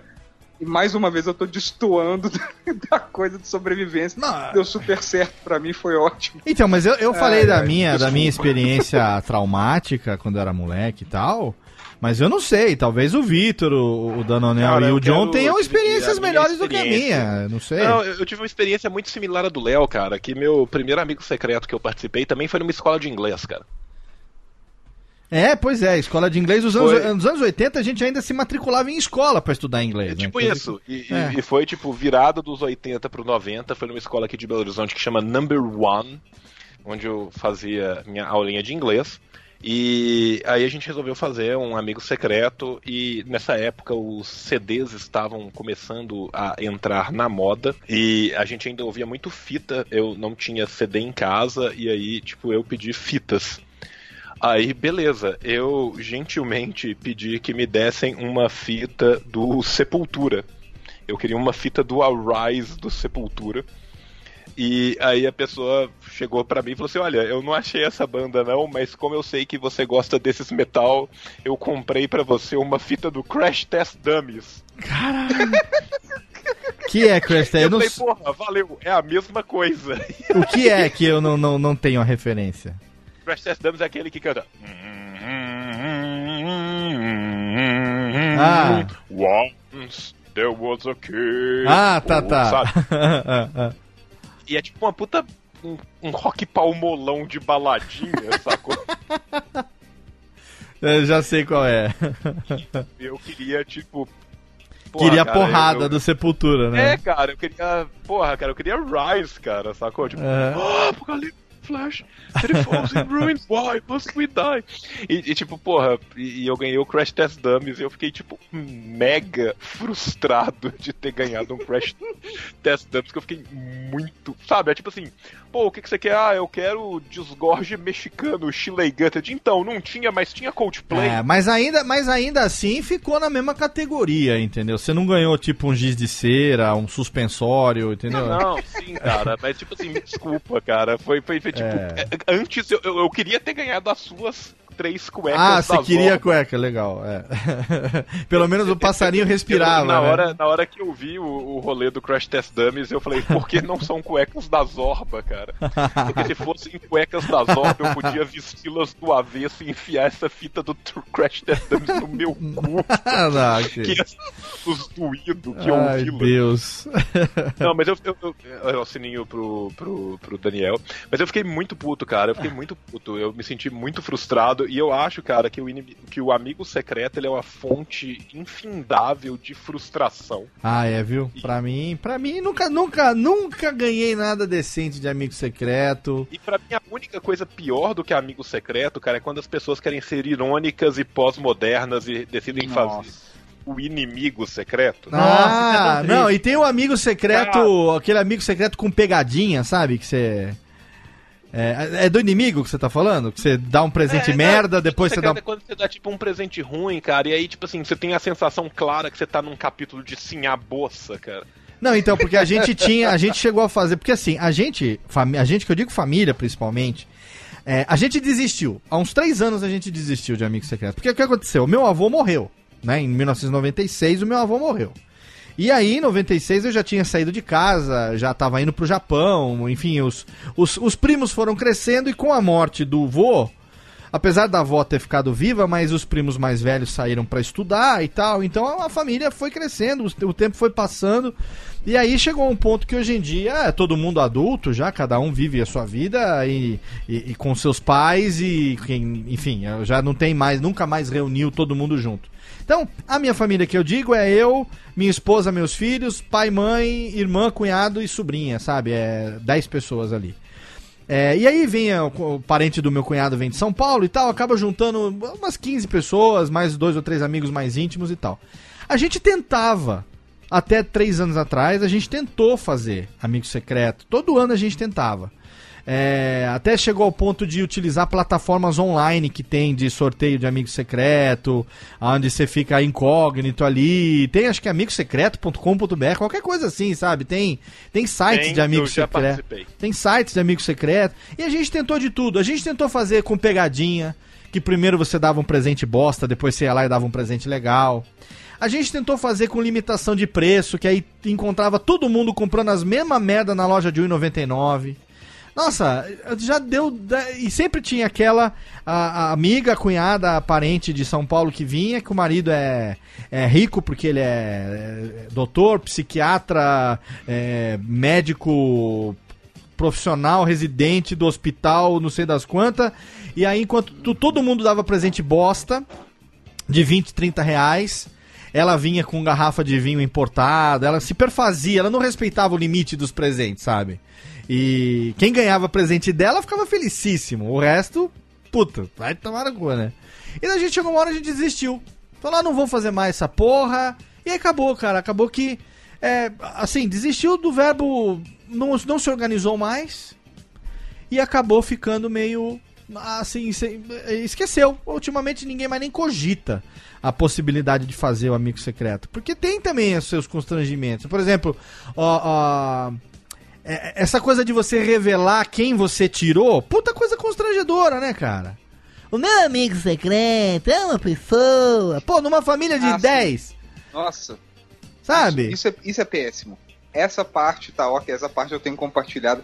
Essa parte da revelação parece parece dinâmica quando você vai fazer entrevista de emprego. Você É. acha que você vai sentar com alguém, você chega que tem 17 pessoas na porra da sala e aí tem que fazer dinâmica. Não, vamos agora fazer a Não, e quebra é uma palhaçada, né? pessoas- É uma É palhaçada, porque Nossa. assim, por exemplo, imagina a família. Né? Então eu, eu, eu sou responsável por uma, por uma família de cinco pessoas, esposa e três filhos. Então quando a gente tira, a gente já tem a certeza de não tirar ninguém da família, porque eu vou comprar o presente de todo mundo pra dar. Então a gente não pode tirar um ao outro. gente tem essa regra. Quer dizer, aí sobra fulano, nove fora, você vai, então aí já fica aquele negócio de, ah, tem- sempre tem aquele matemático. Ah, pela matemática, agora fulano só pode ter tirado Cicrano, porque como ele é marido de Beltrana, ele não pode ter tirado a Beltrana, então... Cara, estraga toda a graça da festa, porque chega lá um Rubens Evald Filho, lá um, um tristão. matemático. Rubens Evald Filho, não, um matemático. É, o Oswaldo- Oswald- Oswald de Oswald de Souza. Souza fazendo a matemática do negócio ali. O cara, pelo amor de Deus, não era esse o objetivo do negócio. Então, eu- é, é, do, é, é do capeta. Não tem jeito. Eu não, não sei. O Vitor, não sei se tem experiência boa ou não com amigo secreto. Cara, tem uma outra parada de amigo secreto que é o amigo da onça. Não sei se vocês já ouviram falar. Que Não- é tipo aquele não. que você dá um presente, na verdade você bota todos os presentes num saco, ninguém tira ninguém. Ah. Aí você sorteia a ordem das pessoas, aí o cara vai lá e pega um presente de um do saco. Aí você escolhe, o próximo escolhe se quer pegar o presente do saco, sem ver, ou se ele quer roubar o do cara e trocar. Aí ele Caralho. fica nessa. E é uma porra, velho, porque, tipo, no final das contas, o cara que sai por último, ele pode escolher qualquer presente pra ele, qualquer um. E aí, quem tira primeiro se fode e fica com a, sei lá, com o cocô do cachorro que alguém embrulhou lá. Cara, é. Eu nunca vi falar desse aí, não. E eu, eu duvido que a gente tentasse aqui e desse certo também, porque. Não, não dá. É... Cara, esse negócio assim, eu acho que presente é um negócio que você dá pra quem você gosta quando você tem vontade, entendeu? Pois é. Se você for forçar o cara a dar um presente pra alguém porque ele tirou, primeiro que, velho, na boa, dá dinheiro. Ó, dinheiro Dá é bom, dinheiro. hein? É bom. Porque o cara vai e compra o que ele quiser. E pronto. Nem que se der 10 reais, o cara vai adorar. Vai falar, puta, 10 reais. O limite é comer 30, salgado você dá um envelopinho com 30, assim. Isso, maravilhoso, cara. Eu prefiro. Olha aí. Eu prefiro ganhar dinheiro nesse esquema, porque se for um amigo secreto, velho, cara, você não vai acertar o que eu quero. É, você pode gastar com brejas, pode fazer o que você quiser, né? É, tá certo. É, uma boa. Eu quero compartilhar muito rápido o que não é de fim de ano, mas que envolve e também não envolve amigo secreto. Eu tô só saindo pela tangente rapidinho. no meu aniversário de 24 anos, é, eu fui comemorar. O João tá diretamente envolvido nessa história. Sim, desculpa, É, sociedade. Fui, fui comemorar no, no saudoso Kebab, que é um. Era um restaurante árabe que depois virou hamburgueria, sei lá, era pessoal que serve material de construção, sorvete churrascaria. Aham. Ser- Servia de tudo. Uma comidinha muito boa. A gente tá lá tomando uma, comendo. Aí é, ficava numa, numa avenida aqui em Belo Horizonte, que é Afonso Pena, numa altura onde ficavam as travestis fazendo o programa. Tinha o, o quarteirão que eram as mulheres e o quarteirão das trans. E o João levantou, ele e o, um amigo nosso, o Mullets, desceram os dois, foram lá embaixo e tal, voltaram. Voltaram os dois, com duas moças, né, du- du- duas moças frondosas ali da, da esquina de baixo, pra cantar parabéns pra mim. É. E foi ótimo, porque todo mundo, tipo, primeiro todo mundo achou que eu ia ficar constrangido, eu achei o máximo, levantei, cantei junto e tal. Parabéns, não sei o que, 24, a idade das bichas, não sei o que, uh, foi ótimo. É. Aí beleza. Lá pelas tantas começou. É, fala, beleza, quem trouxe presente Pô, e tal, não Dente, sei se o quê. foi Aí, ótimo pra você, você não imagina pra mim e pro Mullets, que fomos pra lá sem nenhum dinheiro e pagamos as meninas. Olha aí. Exatamente. E demoraram. É. Mas o, o- Aí na hora do presente, a gente tava numa época, inclusive foi essa época assim, dos meus, acho que 21, 22 até os 25, 26, eu dava presente, tipo assim, às vezes eu dava presente pra amigos meus, literalmente coisas que eu achava na rua. Falava, velho, feliz aniversário, toma uma pedra portuguesa pra Que isso? Fazia isso pra caralho. Aí o, o João e o Mullets foram no, no, no mesmo prédio onde eu comprei o livro de, de, de programação pro, pro maluco no Amigo Oculto. O João e o Mullets foram lá e compraram um bagulho pra mim. Ah, beleza, nós compramos um presente pra você. Toma, e me deram um VHS tão velho. um VHS tão velho. E, cara, eu não sei se eu tenho esse VHS mais, cara, porque eu mudei de casa várias vezes. É. E minha família mudou de casa várias vezes. Eu não sei se existe ainda, mas.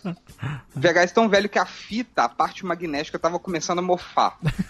E era um VHS de um pornô de zoofilia chamado De Quem é esse Jeg, de 1995. Saquela vida. Eu ganhei esse negócio e tinha um videocassete na minha casa.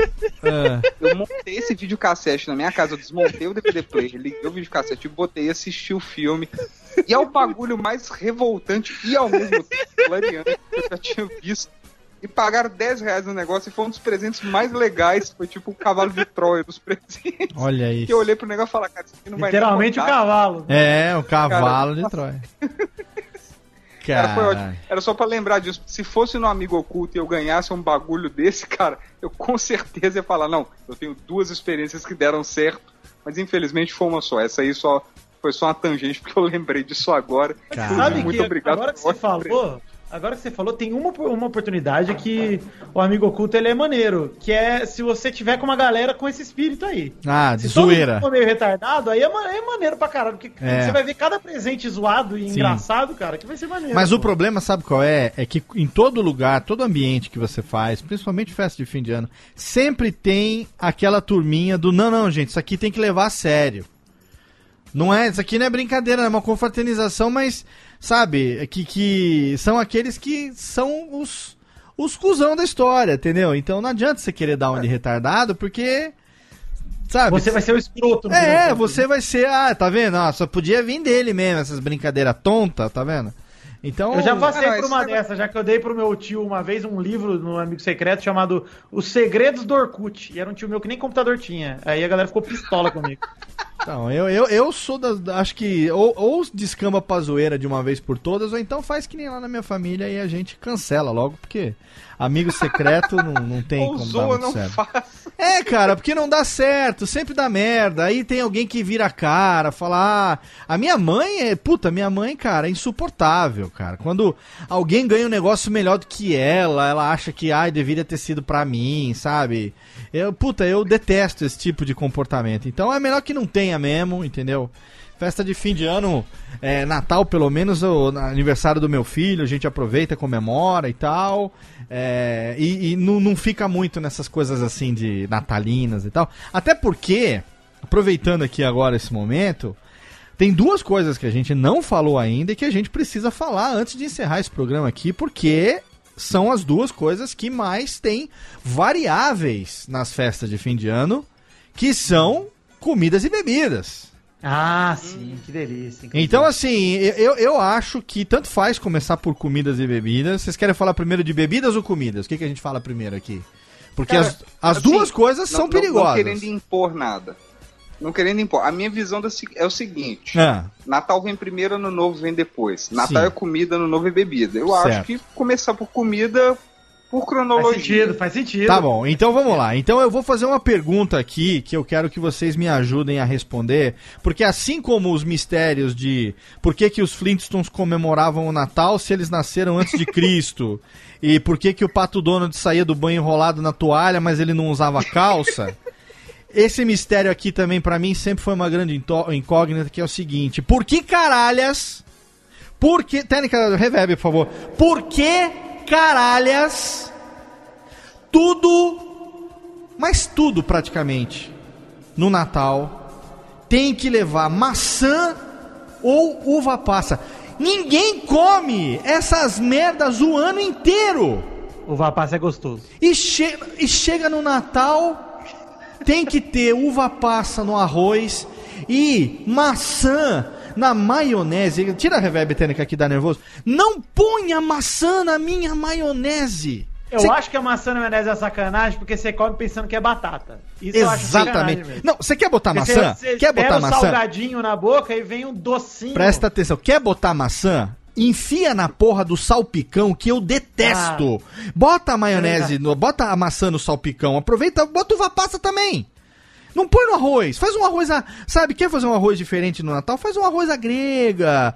Bota Mas um aquele arroz com uva passa e os presuntinhos, eu confesso que eu gosto pra cacete. Ah, com Eu- uva bom. passa, Uva velho. passa. Uva passa eu não tô, eu não tô, também não, não, não- não concordo tanto que eu gosto, mas assim, dependendo da quantidade, dependendo do momento, eu vou separar e não vou comer. Mas não é um negócio que eu tenho problema. Salpicão, eu amo salpicão demais. Eu li salpicão na pauta aqui, eu falei, meu Deus, cara, eu daria no prato de salpicão agora. Você tá Agora- brincando comigo? Sério mesmo? Cara, eu amo salpicão de verdade. Caralho, cara. eu não suporto. Eu, o acho que fico o meu puto- problema com o salpicão é a porra do salsão. Eu não gosto Ah, daquilo. achei que era o sal. Salsão, salsão. o picão eu adoro, o sal é o problema. Muito bem.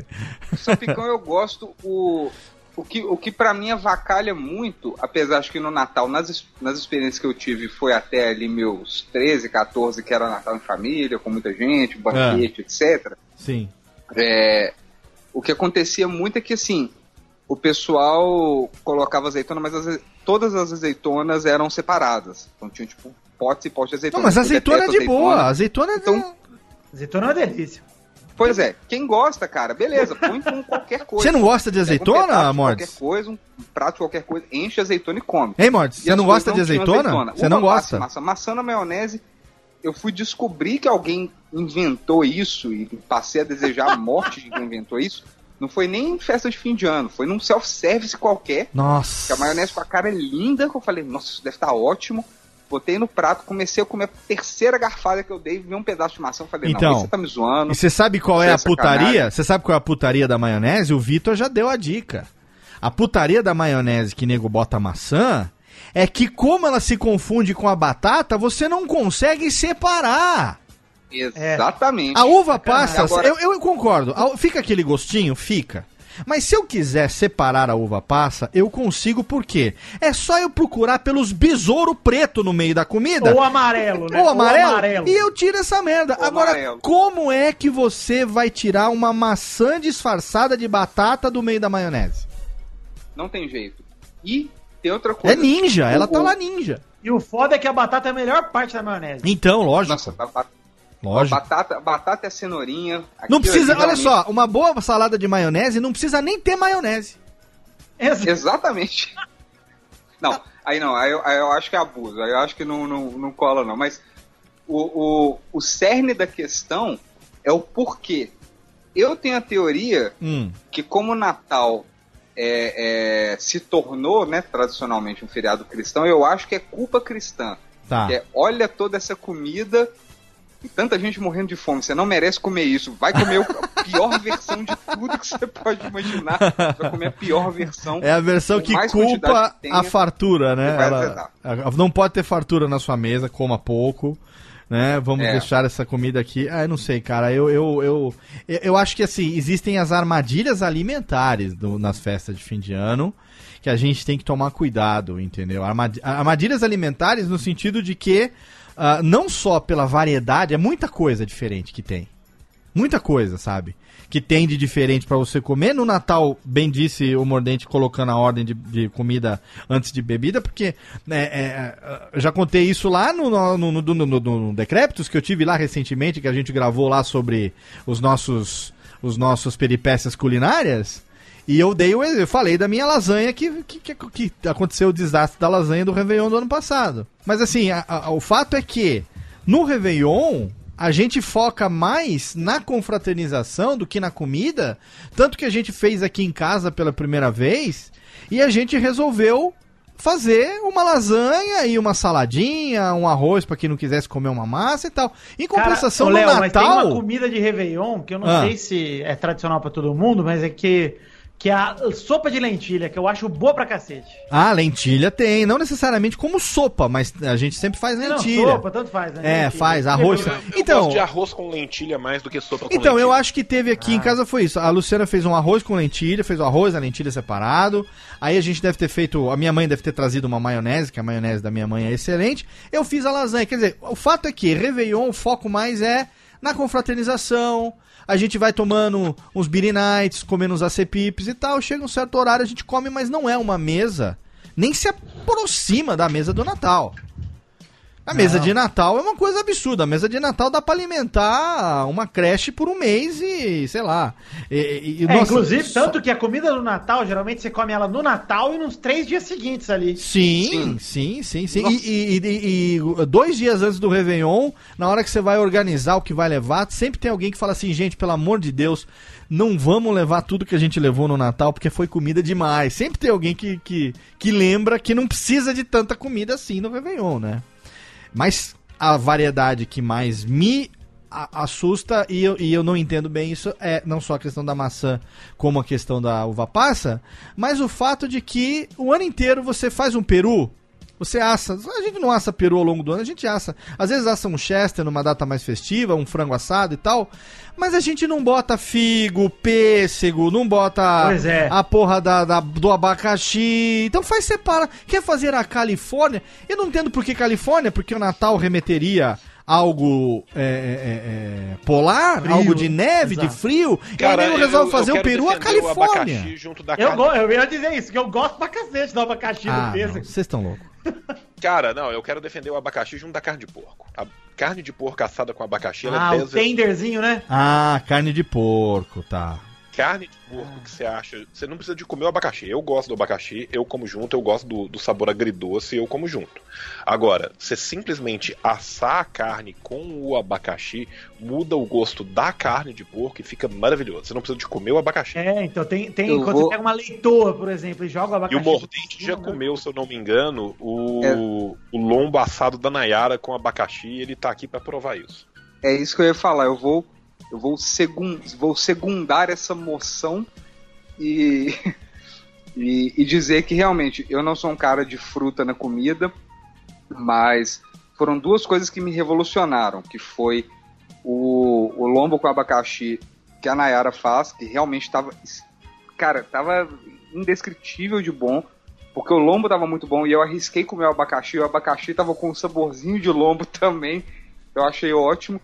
Foi isso e pão com linguiça e geleia, cara, que eu comi um pão com linguiça, linguiça picante, Hum. com geleia de amora. São as duas coisas que eu falei, não, ok, dá pra fazer doce com, com, com comida salgada assim, mas essas são as duas únicas instâncias, porque de resto, cara, maçã na maionese vai se fuder, é, uva passa em excesso, aquela uva passa amarela eu não gosto não, a pretinha eu gosto, mas Cara, uva passa eu- em eu- excesso. Vai se eu- fuder, figo, essas coisas no peru, não, cara, você põe, a- põe uma porra, estufa ele com farofa, cala a boca e põe pra assar, sacou? Figa fruta Tem que de inventar moda. E eu dei muita sorte que nos meus últimos meus últimos dois ou três natais, é porque assim, minha, minha família ela tá só diminuindo. Então, assim, os meus dois últimos natais aí, e até ano novo também, eu passei literalmente, foi eu, minha mãe e meu tio. Então, assim, minha mãe, eu acho ela demais, e meu tio ele demais, e passar o Natal com as vezes é do caralho, porque a gente vai ficando tonto, e a gente lava roupa suja, mas a gente lava roupa suja chorando de rir, e é todo mundo de boa. E minha mãe cozinha pouco, porque ela não gosta de cozinhar com pressão, de tipo, ai, tem que fazer não sei o quê, mas ela cozinha o que ela sabe. E a gente compra algum rango ignorante, vai num, num- numa churrasqueira dessas, de pessoal especializado em servir em lombo, frangas, compra um monte de carne, come até passar mal, assiste Esqueceram de Mim, e, e é uma noite super agradável. Às vezes eu volto da cidade dela e venho pra minha casa, mas é, então eu tenho dado sorte nesse ponto. Agora, as épocas de banquete era foda, porque é tudo cheio de azeitona, que é um negócio que eu não gosto. É tudo com muita uva passa, que em excesso eu não gosto. Coisa com maçã, coisa com figo. Mas o abacaxi eu vou defender, cara. O abacaxi, na tradição dos decretos, eu vou defender. O aba- abacaxi com carne de porco é o bicho, cara. É muito bom. Muito Olha bom. aí, olha, precisamos- Eu, precisamos eu quero aproveitar o ensejo do Mordente pra defender a azeitona, cara. A azeitona é muito boa em qualquer coisa. Ah, eu bom gosto. demais, eu exato. gosto também. Cara, É, a amo ou azeitona. Eu, eu sei que, você, que, que, que azeitona é uma coisa muito 880. Eu Sim, sou o sim. contrário do Mordente. Eu não tolero passas Eu também não gosto. em nada. Cara, eu, eu acho que a única coisa onde passas é tolerável é no sorvete de passas ao rum, desde que ele não tenha passas. Ou seja, um sorvete de creme com rum, né? Creme com rum. E ele seja um sorvete de creme com rum Exato. E você chame ele de passas ao rum. Sim. Esse é o único momento que passas é, é O nome é tolerável. só pra justificar a presença do rum no sorvete de creme, na verdade. Exatamente. É. E eu, eu, eu, eu abro uma exceção pra maçã na salada russa, cara. Eu não sei o que é uma salada russa. Não sei o que é. Cara, a salada russa é uma salada gelada que envolve frango desfiado, salpicão, maçã e maionese. E é bom para Não, salpicão caralho. não. Falou em salpicão pra mim já. Nossa. Só Cara, de. Só de. Sim. Cara, é aquela coisa, sal, curto, picão, quem nunca? Salpicão, por que não? Exatamente. Algumas variações botam. Algumas Acho variações botam beterraba também. O problema do salpicão pra mim é o frango gelado. Eu amo frango gelado. assim. Cara, eu, Ah. eu amo carne gelada. Eu- Nossa eu- eu- senhora, gente. Nossa, cara, não, eu gosto, de, eu, eu gosto da minha comida gelada, cara. Comida saindo da geladeira é muito melhor do que comida saindo do fogo. Nossa, é o cara que curte mais pizza do outro dia. Puta Ah. que Sim, sou, sou, sou, sou, sou desses, cara. Olha só, a Sabe, com- tipo assim, eu, eu- Ah. não gosto de churrasco, eu gosto de, de cold cuts. Ah, ele gosta de rosbife, né? Rosbife Eu que é gosto rosbife. Gelado, sabe? Que você corta ele fininho e, e aí você fala Nossa, assim, trame. porra. Exatamente, cara. É, E é engraçado que você gosta disso, mas você sabe torrar uma carninha boa também, bicho. Que teve uma maminha que eu comi que você fez que tava do caralho. Olha aí. Tipo olha assim, aí. a, a peça tava muito boa e o tempero ficou show. Não, valeu, Então, cara. Não, você- eu sei, é eu gosto de fazer ferreiro churrasco. principal. Cara, eu, eu, eu, eu, eu amo fazer churrasco, eu odeio acender o fogo da churrasqueira. Eu acho acender o fogo da churrasqueira algo. É, é um vilipêndio Ah, do meu mas é. pra Exige, temperar. exige, exige todo um.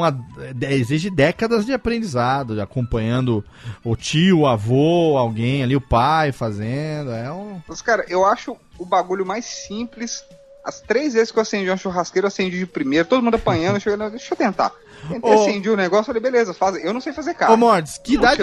Quantos anos você tem? carne Ei, nenhuma. Mordente. Quantos... carne moída, refogada, coração de galinha. Mas churrasco, não, eu não sei ponto de porra nenhuma, tempo de nada. Mas acender churrasqueiro eu consigo. Ei. Mordente. Não, não é que eu não consigo. Quantos é não anos você tem, Mordente? 35. Em 35 anos você só acendeu uma churrasqueira três vezes. Sim. As coisas com você acontecem pouco mais intensamente, então, né? Sim. Exa exato, cara. É a, a, é Não, o Mordente é acendeu só coisas, cara. três vezes, uma delas foi com uma granada e as outras duas foi cuspindo fogo. O negócio é que assim, as pessoas vivem vivem as situações tipo o The Office americano, que são 20 episódios por temporada, e eu vivo o The Office britânico, que são 6 por temporada. Olha aí. Então, assim, é qualidade, não é quantidade. E, inclusive é muito melhor. Ó, quero fazer uma observação aqui pro ouvinte do Radiofobia. Estamos tentando restabelecer a conexão com o Daniel Baia. Alguma coisa aconteceu lá no, no covil de Daniel Baia. Provavelmente ah, uma perca, como diria o meu vizinho aqui, uma perca de conexão. E nós estamos tentando restabelecer enquanto o Daniel Baia não volta. Nós continua, continuamos Olha, aqui Léo, o programa. é, eu que tô acostumado, eu, eu vou apostar no mais básico. O Daniel morreu. Hum, Daniel, é, olha, é, vai que ele resolve morrer de novo na gravação do Radiofobia, hein? Não, não precisa ter nem dúvida, cara. já, já pode ligar pro, pro legista e declarar a hora, cara. Tipo, o Daniel com certeza morreu. Amanhã ele volta? Sim, mas tá Ah, morto. Hoje morreu, amanhã teremos ele de volta aqui com a gente. Agora a gente não pode deixar de falar da bebida, né? Porque afinal de contas, é, muita gente associa as festas de fim de ano com a oportunidade de entornar, né? Ô, Léo, sabe o que vem na minha cabeça quando eu penso em bebida de fim de ano? Sim. Não, não sei. Comercial da Cidra Cerezer. Ah, Obrigado. É, Eu, eu queria falar isso. Em algum momento, no Quattrocento italiano, eles perderam o capítulo que tinha o décimo círculo de Dante, que era o círculo onde todo mundo bebia cidra quente. Cidra Cerezer é uma coisa do demônio também. A, a Cidra Não tem Cerezer. mais, né, comercial, pô. Antes passava todo dia, cara. A cidra cerezer é para bebida de fim de ano o que o salpicão é para mim na comida, porque é in- intragável. É, não, que não, uma bosta também. não que eu nunca tenha tomado cidra, e entre, entre todas as cidras, eu acho que vale a pena a gente dar aqui um destaque especial para o sabor pêssego. Que é uma cidra que tem. Ela tem toda. Ela, ela poderia ser utilizada como perfume também, caso passasse assim no. Acho que existe até um perfume, se eu não me engano, assim, que tem cheiro mim, de Cerezer cidra. é uma coisa que ficou tão nos anos 90, é tipo assim, vamos tomar uma cidra cerezer e ver mais uma reprise de ET enquanto as crianças tomam keep cooler. Keep cooler. Mas a Cidra Cerezer, ela tem, ela, ela tem um equivalente um pouquinho mais gourmet, que é a, o espumante é, espuma de prata. Nossa, cara, meu Deus do céu, minha avó adorava. Espuma de Que prata. é, inclusive. Ele é, o, ele, ele é um pouquinho, mas ele deve ser dois reais mais caro do que a Cidra Cerezer. É, o que faz dele algo um pouco mais elitizado, né? Gourmet, obviamente. gourmet, pô. Ele, ele, gourmet. Elitizado não é um Chandon, né? Não é nada disso. Elitizado é uma espuma de prata.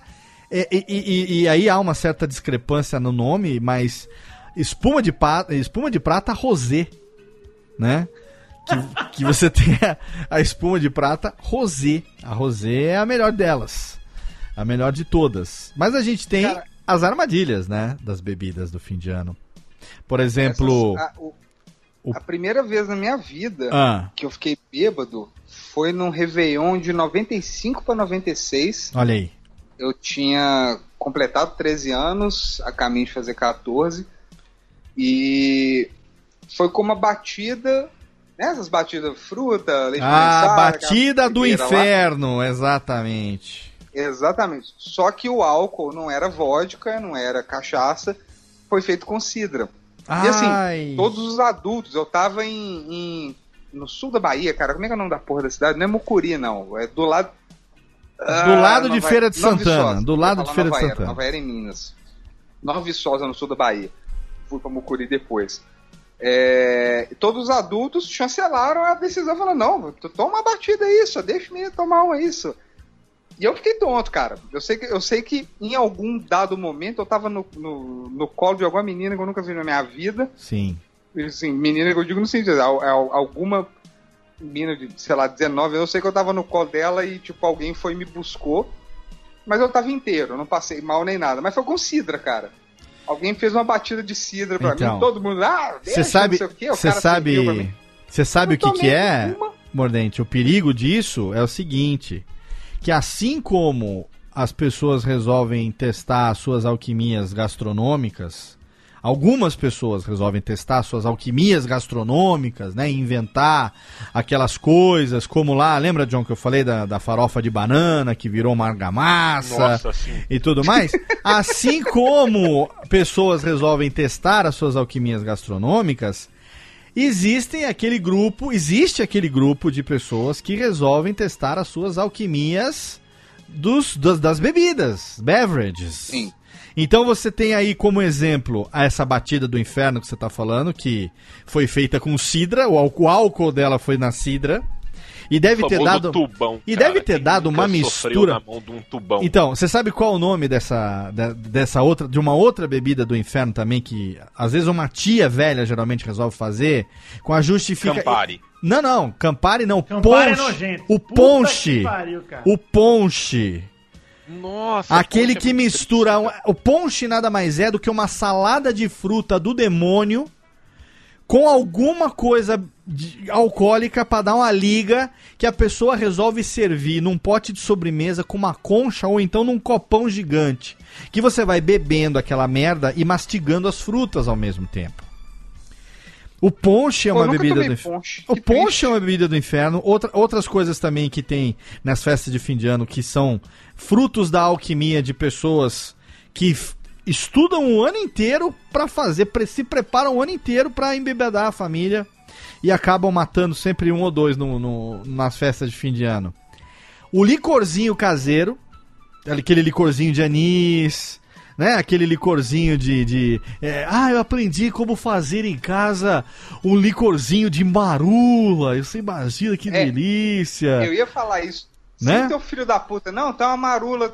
É a garrafa mesmo? É a marula de Não, verdade? não, eu que fiz. Ah, é um licor. Não, eu não vou tomar. É aquela coisa. Cara, não essas marolas Cara, parece quero que eles um foram nosso gelado, cara. Exato. Eu li- falar assim, desculpa, seu filho da puta, você vive na savana? Você já pegou cocô de elefante, né?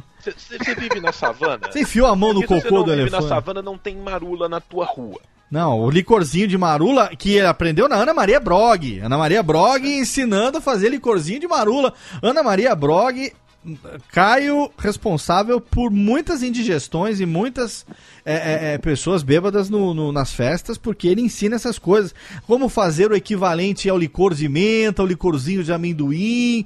Sabe o que, que é? Que o cunhado, sempre alguém tem um cunhado que faz, pro fim de ano, marrasquino. O que, que é Marrasquino. marrasquino? Alguém me explica, É porque eu baseado sei na o cereja. nome. Não, marrasquino, você pode pegar uma fruta qualquer, pode ser cereja, pode ser jabuticaba, uma fruta que tenha uma casca, uma, ele tem uma carninha e tem uma casca. Aí Uhum. o cara vai fazer uma caramelização disso, vai pegar essa, essa fruta, vai misturar no açúcar e tal, vai dar uma caramelizada. E aí vai pegar nesse caramelizado e vai jogar uma bebida, seja uma vodka, seja uma cachaça de alambique ou uma 51, velho barreiro, não importa. e vai fazer isso um puta de um licorzão e aí vai pegar isso, vai engarrafar e vai deixar curtindo durante um período. Entendeu? Cara, e aí eu nunca tomei isso, mas. Parece bom. muita- Eu, eu, acho, eu acho que eu, eventualmente, eu acho que eu sou o cunhado que vai acabar fazendo. Não, procura receitas de marrasquino, receitas de marrasquino. O meu cunhado faz o marrasquino de jabuticaba. É uma delícia? É. Sobe rápido que nem rojão em São João? Sobe. Você É. toma dois golinhos ali, cara, é aqui só. Agora, o inferno que tem ultimamente, que tem sido uma praga, é a mania da cerveja artesanal agora. Puta, Que- eu ia falar isso, cara. que- O problema é que agora todo mundo é cervejeiro. Todo mundo agora faz o seu homebrew, a sua cerveja caseira. E aí vem no fim de ano, sem rótulo. Ai, engarrafei essa semana, tal. E aí você vai tomar por respeito, e geralmente, ou ela não fez, não, não, não teve carbonatação, quer dizer, não gerou gás. Ou ela tá com cheiro de peido, porque o cara quis botar lá um lúpulo, não soube fazer o lúpulo direito. Então, a cerve- a- essa mania agora de cerveja artesanal feita em casa tem gerado armadilhas mortais nas festas. E isso acontece muito que, assim, normalmente a cerveja que o pessoal tenta fazer logo de cara é a IPA, que já é uma cerveja amarga pra cacete. A IPA que fica com cheiro de chulé quando ela dá errado. É, exatamente. Eu tomei uma, cara, que é de uma cervejaria, eu não vou nem mencionar a marca nem nada, porque não é pra queimar filme, porque as outras me agradaram. É. Mas eu gosto muito de Porter. Sim, porte. Gosto muito de Porter. Sim, gostoso. Gosto de puma cremosa, cerveja escura, pesadona, eu acho do caralho. E eu achei uma Porter um dia, tava num preço legal e tal. Eu falei, pô, nunca vi e tal, vou levar uma Porter. Só que os filhos da puta me fazem a porra da Porter com aveia. Ai, e a não. porra da cerveja, o sabor dela na língua não é ruim. Só que aquele aroma que fica transitando ali na cinetinha entre o nariz e a garganta Não. é um aroma de peido arrombado. Peido? Peidou na espuma da. Exatamente, exatamente. Aí, é, nossa, é, Aveia, aveia, vai se fu- Aveia, cara. Ah, velho, pelo amor de Deus. Não.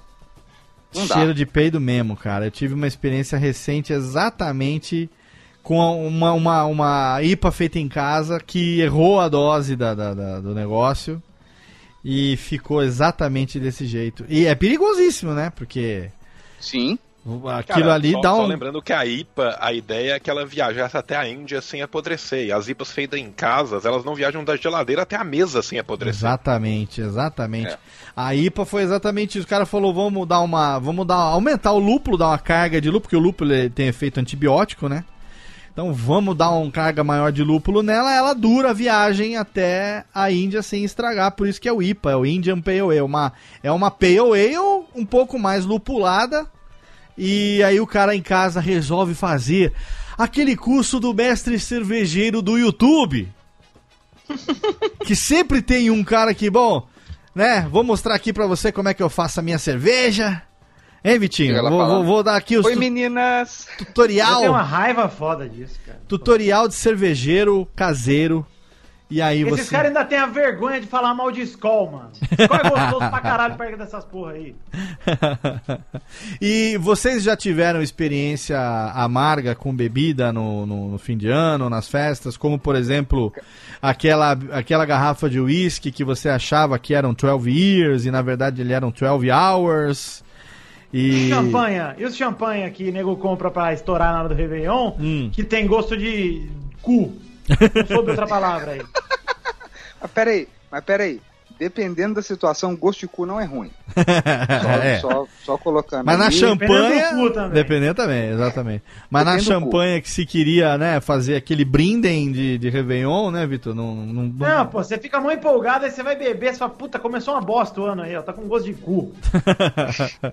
Não, o negócio amarra a boca. Cara, esse, nessa, nessa eu posso me encaixar porque, assim, festa de fim de ano, experiência.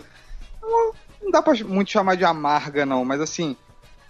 todas as piores ressacas que eu tive, as piores caganeiras que eu tive, foi por chutar o balde e falar: foda-se, eu vou tomar tudo que tem nessa festa, nem que seja um pouquinho. E você vai parar na porra da festa que tem vodka, tem uísque, tem cerveja, e eu beberia com um pouco de tudo. Eu fico super feliz, eu aproveito pra caramba. termino tomando algum vinho podraço, algum campo largo, um chapinha, pérgola da vida. E ou antes de ir embora para casa, ou no dia seguinte, quando eu acordo em casa, eu tô assim, parece que tá rolando um, um- um tsunami de ódio no, no meu intestino e eu passo o resto do dia na privada, mas é, todas as vezes, cara, literalmente, toda festa de fim de ano, todo Réveillon que eu saí, fui pra algum lugar e enchi a cara todas as vezes, eu fiquei muito ruim depois. Eu consegui curtir a bebedeira, mas eu fiquei muito ruim depois. Na hora é gostoso, né? Na hora é uma Ó, Dente, delícia. eu, eu quero te dar a, a dica de ouro aqui, cara. Não, tomar água. Eu sei que tomar não, água não, não. conta. Nós que estamos velho, cara, normalmente é o figo. Que dá Uhum. problema nos figos. Cara, você toma um maravilhoso engove antes e um depois, e depois você toma um heparema, cara. Olha Que parema, puta que Que pariu. tem um puta gosto de morte, que é basicamente a IPA, só que sem o álcool e só o peido. Uhum. Mas O- totalmente o- você não acorda morto no outro dia, cara. Epoclera Engove- e heparema, cara, é um must have depois que você vira os 30, cara. O Engove Eparema, eu até foi muito por paranoia minha, mas acabou se mostrando útil quando eu fui pra, pra Colômbia. Que aí é rolezão, tropical. Ah, tá, porra, vamos sair pra tomar e tal, vamos. Tipo, É, eu consegui ra- passar de puta aí, em uma Pablo. ocasião. Isso aqui é um podcast de família, tá? Oi? Tô te falando aí, porra, Pablo, isso aqui é um podcast de família. Desculpa, que a- a- aqui pica um pouco, eu sei que é chato. Na verdade, não é um podcast de família. É um podcast de Mas- família. Primeiro a mãe, depois a filha. É a única coisa que acontece. Caralho. Radiofobia ou podcast de família? negócio é que É. o Engove eu nunca nunca dispus do Engove. Eu sempre fui muito comedido pra beber porque eu gosto de curtir a bebedeira. Eu não gosto de beber pra pagar. Ah, eu também. Então, eu assim, gosto também de curtir. É, beber, bebericando, batendo um papinho. Exatamente. Só que quando você mistura, não faz diferença. Você curte a Não, bebedeira. é, isso quer dizer, eu não gosto de apagar também, mas apago. É. Aí, mas ô, ô, e, e quando queima a largada, hein? Quando, quando já. Sete horas da noite, nego já no aquecimento, trocando de roupa, já não, já não dá mais, pra, não consegue nem sair de casa. Já fiz uma ou duas vezes também. Isso, isso aí eu já, eu já queimei algumas largadas. Porque é, às vezes você, você queima a largada, perde a festa e você também faz com que alguém que parou pra cuidar de você também perca, né? Cara, Ah, eu, eu tive uma única experiência de queimar a largada, onde todos decidiram queimar a largada e foi muito bom, que foi no primeiro Réveillon com meus cunhados e todo mundo teve filho na família ao mesmo tempo. Então todo mundo com meninos na faixa de meses a um ano completo. É. E a gente sabia que. E é uma época que é super cansativa, que você dorme muito pouco, os meninos não dormem a noite inteira. E a gente falou assim: ah, foda-se, vamos beber duas horas da tarde, que sete horas da noite nós estamos fazendo os meninos dormir, a gente dorme também. Melhor Natal. Olha aí, tá vendo só? ou, ou, ou também todo mundo alinha no mesmo, no mesmo comportamento, ou então, né? Sim, mas essa foi a ideia, todo mundo alinhou e, e foi Aí bom pra sim. caralho, cara. Porque, tipo É. assim, quatro horas da tarde tava todo mundo bêbado, rindo e falando merda, e sete horas da noite os bebês estavam nos fazendo dormir. Ô, Vitor, você que é um cara que gosta muito de festas, você que é um cara Ah. que é, eu acho que a pessoa Já que eu gostei conheço, mais, hein? Ah, é? Hoje em dia gosta menos? Ah, eu tô ficando mais velho, né? É mesmo? Com menos paciência pra parente. Não, mas é, você é uma pessoa que gosta, sempre gostou das festas de Gosto, festas da fantasia, né? Os- Hoje em dia você passa o Natal jejuando e ouvindo canção nova, né, cara? Olha aí, é. Pois é, ó, ó, todo mundo tá bebendo ali no, no meia-noite, você tá assistindo a missa do galo, né? Não, Hoje eu bebo exatamente pra não ter que participar das festas. Ah, olha aí, olha aí. Eu entrei no Pornhub procurando a missa do galo, coloquei cock mass, Ah, muito errado. Vexa, Maria. O Danonel não tá aqui pra poder tocar o sininho, que o Daniel caiu. E não voltou, hein? Acho que, acho que temos um falecimento, hein? Nesse fim de ano. Ah, pode pedir música então. Tudo indica, é, a terceira morte pode pedir música, exatamente. Terceira morte de Daniel Bayer e com certeza ele pedirá música para entrar na eternidade a respeito. Vai pedir a marcha fúnebre. É, tá, tá, tá, tá. Daniel Bayer que tá está nos preocupando porque não está dando sinal de vida nem no Zap Zap, nem, nem no, em outros meios, hein? Nem via inbox do, do Facebook. Daniel Bayer sumiu no mundo. Acho que o papo tava desagradável, ele resolveu dar um migué. Você acha que, isso fizer, que ele fez isso, meninos? Deu um... Ah, Provável. vou embora. Eu tenho certeza que lá choveu, cara. Belo Horizonte tá armando uma chuva do cão. Choveu ontem a noite inteira e Belo Horizonte meio que as chuvas são meio paripasso com Lorena, velho. Eu tenho certeza que choveu e o mundo lá, quando chove, acaba. Ah, porque Danonel está gravando do, de Lorena, do interior de Zambaulo, da casa de sua mamã.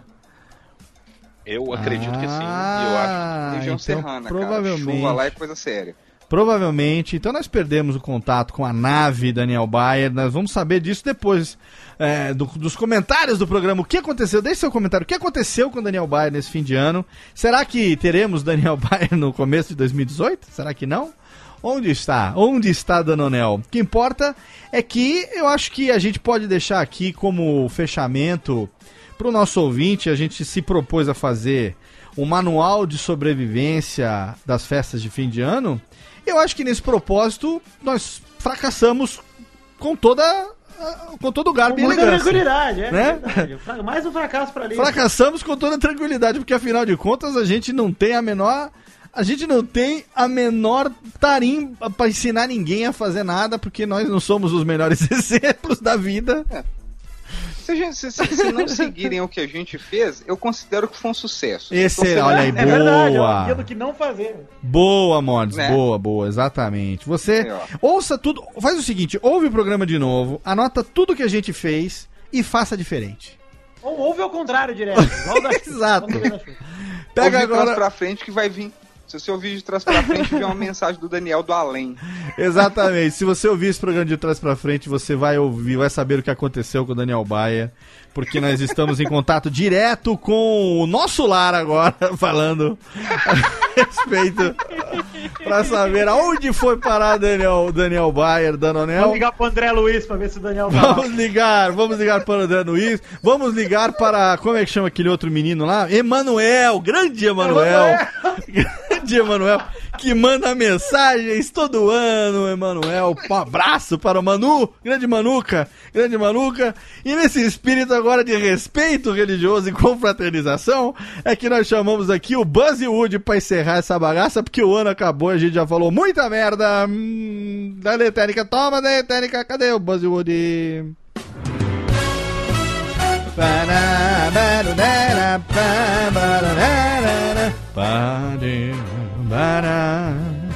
Amigo, estou aqui. Sim, amigo, estou encerrando o último Radiofobia de 2017. Pra você foi bom, pra nós aqui. Imagine, Rubens e Jorge, por favor, levantem, parem de preguiça agora e batam palma nesse momento, porque nós estamos fechando o ano, fechando a conta e passando a régua nesse dia 18 de dezembro. Olha só, hein? Daqui a uma semana é Natal e o que você fez?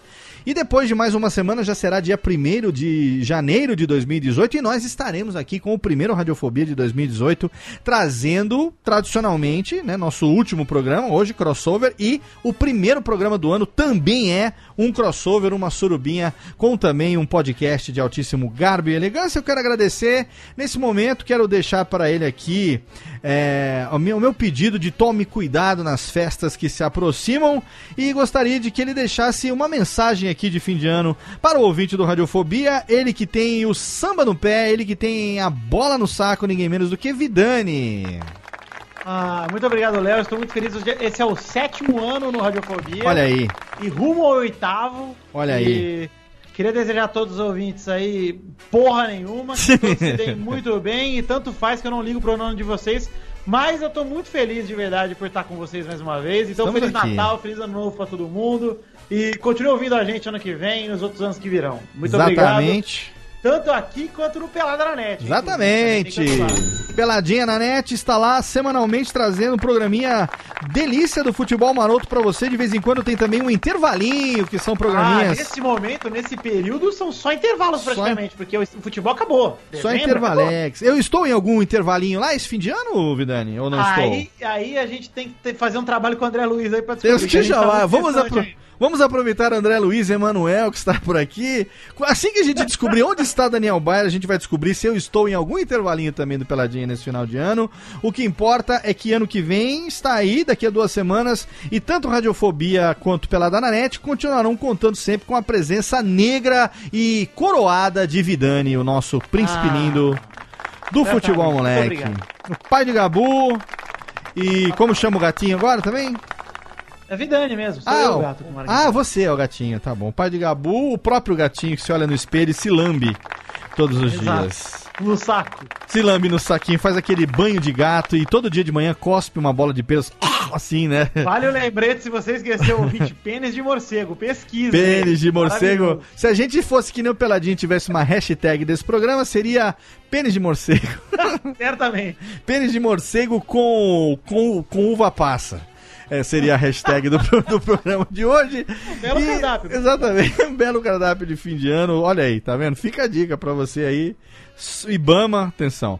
E temos aqui, olha só, lamentar a, a- a queda de Danonel, né? Como nosso programa é ao vivo, nós tentamos de todas as formas reconectar aqui com o além.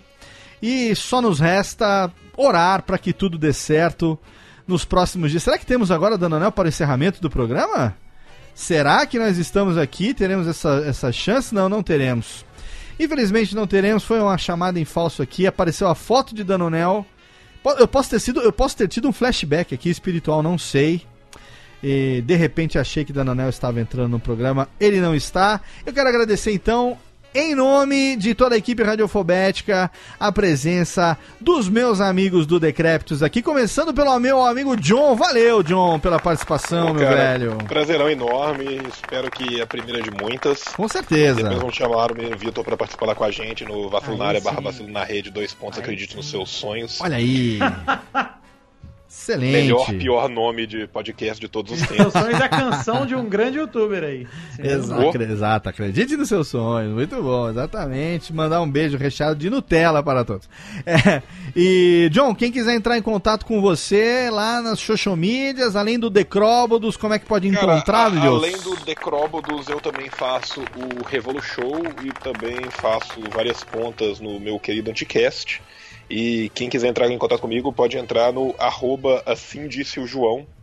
É, Exatamente. É só me procurar no websítio Toilder, não é difícil de me achar. Exatamente. Todos estamos Pode lá. entrar em contato e, e, por favor, é, ouçam o menino Dogróbidos. Sim. Ajudem a gente com o nosso Patreon. Comprem as nossas lindas camisas. Camisas, O- exatamente. É, tipo, Natal, fim de ano, é, ainda é época de você presentear. Para o inimigo oculto não tem nada melhor do que uma camisa ridícula do Decréptos. Exatamente. Então, lembre-se disso. Eu gosto da loja, o nome da loja, como é, oportunidade, como é que cara. chama a loja? Eu sempre gosto do nome da loja. A Vacilolja. Vaciloja, exatamente, olha aí, tá vendo? As melhores camisetas você vai encontrar lá, é claro, no Decróbodos também tem a, lo- tem a Lujinha, ajude também participe do Patreon, link no post pra você, pra poder contribuir desse projeto, continuando aqui 2018, hashtag Volta Danonel do mundo espiritual, para a gente poder continuar tendo esse programa em 2018 que a gente gosta tanto. E quero também agradecer a presença dele diretamente lá das Minas Gerais, meu amigo Rafael O Mordenteles. Muito obrigado, Mordex. Pô, Léo, brigadão. Brigadão, Vitor. Obrigadíssimo. Brigadão, João. Tamo Obrigadão. juntos. Que venha. É, né, tamo, tamo, tamo junto e né, deixar aí a mensagem né, de boas passagens, boas festas, feliz Natal, Ano Novo, né, para todos, pra, pra todos que for da sua família. É lógico Oh, que eu muito não ia obrigado. deixar isso passar. Essa... Muito obrigado, muito obrigado. E, e ao Daniel, em Mas- especial, uma boa passagem ao mundo dos mortos. Uma boa passagem. Exatamente. Danonel. Ele, né, ele foi, né, Dan- Daniel foi devidamente embalsamado com os braços cruzados sobre o peito, porque ele sabe que é um toboágua, dito de passagem. Não é o faraó, não, é o toboágua. E, e é isso, cara. Eu tô no Twitter lá de vez em quando, é arroba Rafael Mordente, e reforço aí decrépitos.com, vaciloja.com. Exatamente. E, A técnica tá esperta. e um grande, cara, um grande abraço, um grande obrigado. Também espero que seja o primeiro de muitos, me diverti pra caralho. Obrigado, Léo. certeza. Obrigado, Vitor. Obrigado, João. Tamo juntos. E é isso aí. Falou, galera. Falou, massa fanqueira. Bonito demais. Fui. Radiofobia e Decróbodos começando uma longa história de amor. Agora em 2018 teremos, hein? Estamos aí fazendo planejamentos de coisinhas, coisinhas novas que a Transar um gente. bocado, hein? Vamos transar um bocado. muito, vamos todo mundo só aqui no ano de 2018. Passar a pistola. Passar aqui no. Ó, todo mundo passando babão em 2018. Pênis de morcego. Esse pênis de morcego com uva passa pra vocês todos. Eu quero agradecer o meu querido ouvinte que ao longo do ano inteiro aguentou esse nosso nono ano no ar. Quem diria que a gente sobreviveria? Quem diria que você, ouvinte, sobreviveria? Agora já faz mais de cinco anos que a gente tem programa semanal toda segunda-feira, intercalando com Radiofobia. Tem Alotênica, tem também Radiofobia Classics. Na primeira sexta-feira do mês, a Network cresceu, agora tem também o Voz Off com a- o acervo das grandes vozes do rádio, da TV, da publicidade, com produção e apresentação de Antônio Viviane e de Nicola Lauleta. E eu quero agradecer a você, querido ouvinte, que tá aí com a gente há tanto tempo. Continue seguindo arroba Radiofobia Alias no Twitter. Também curte a fanpage facebook.com barra Radiofobia Podcast. E a gente volta dia 1 de janeiro com o primeiro Radiofobia de 2018. Conto, como sempre, com o seu download, com o seu carinho, com a sua paciência. E você já sabe, plante um filho, queime uma árvore, grave um livro e até logo vai, maestro. Tchau!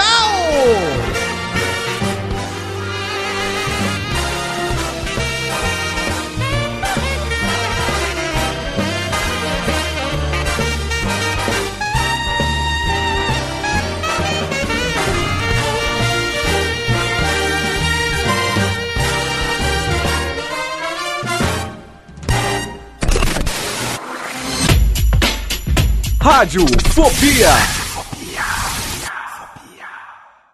Este podcast foi publicado pela Radiofobia Podcast Network.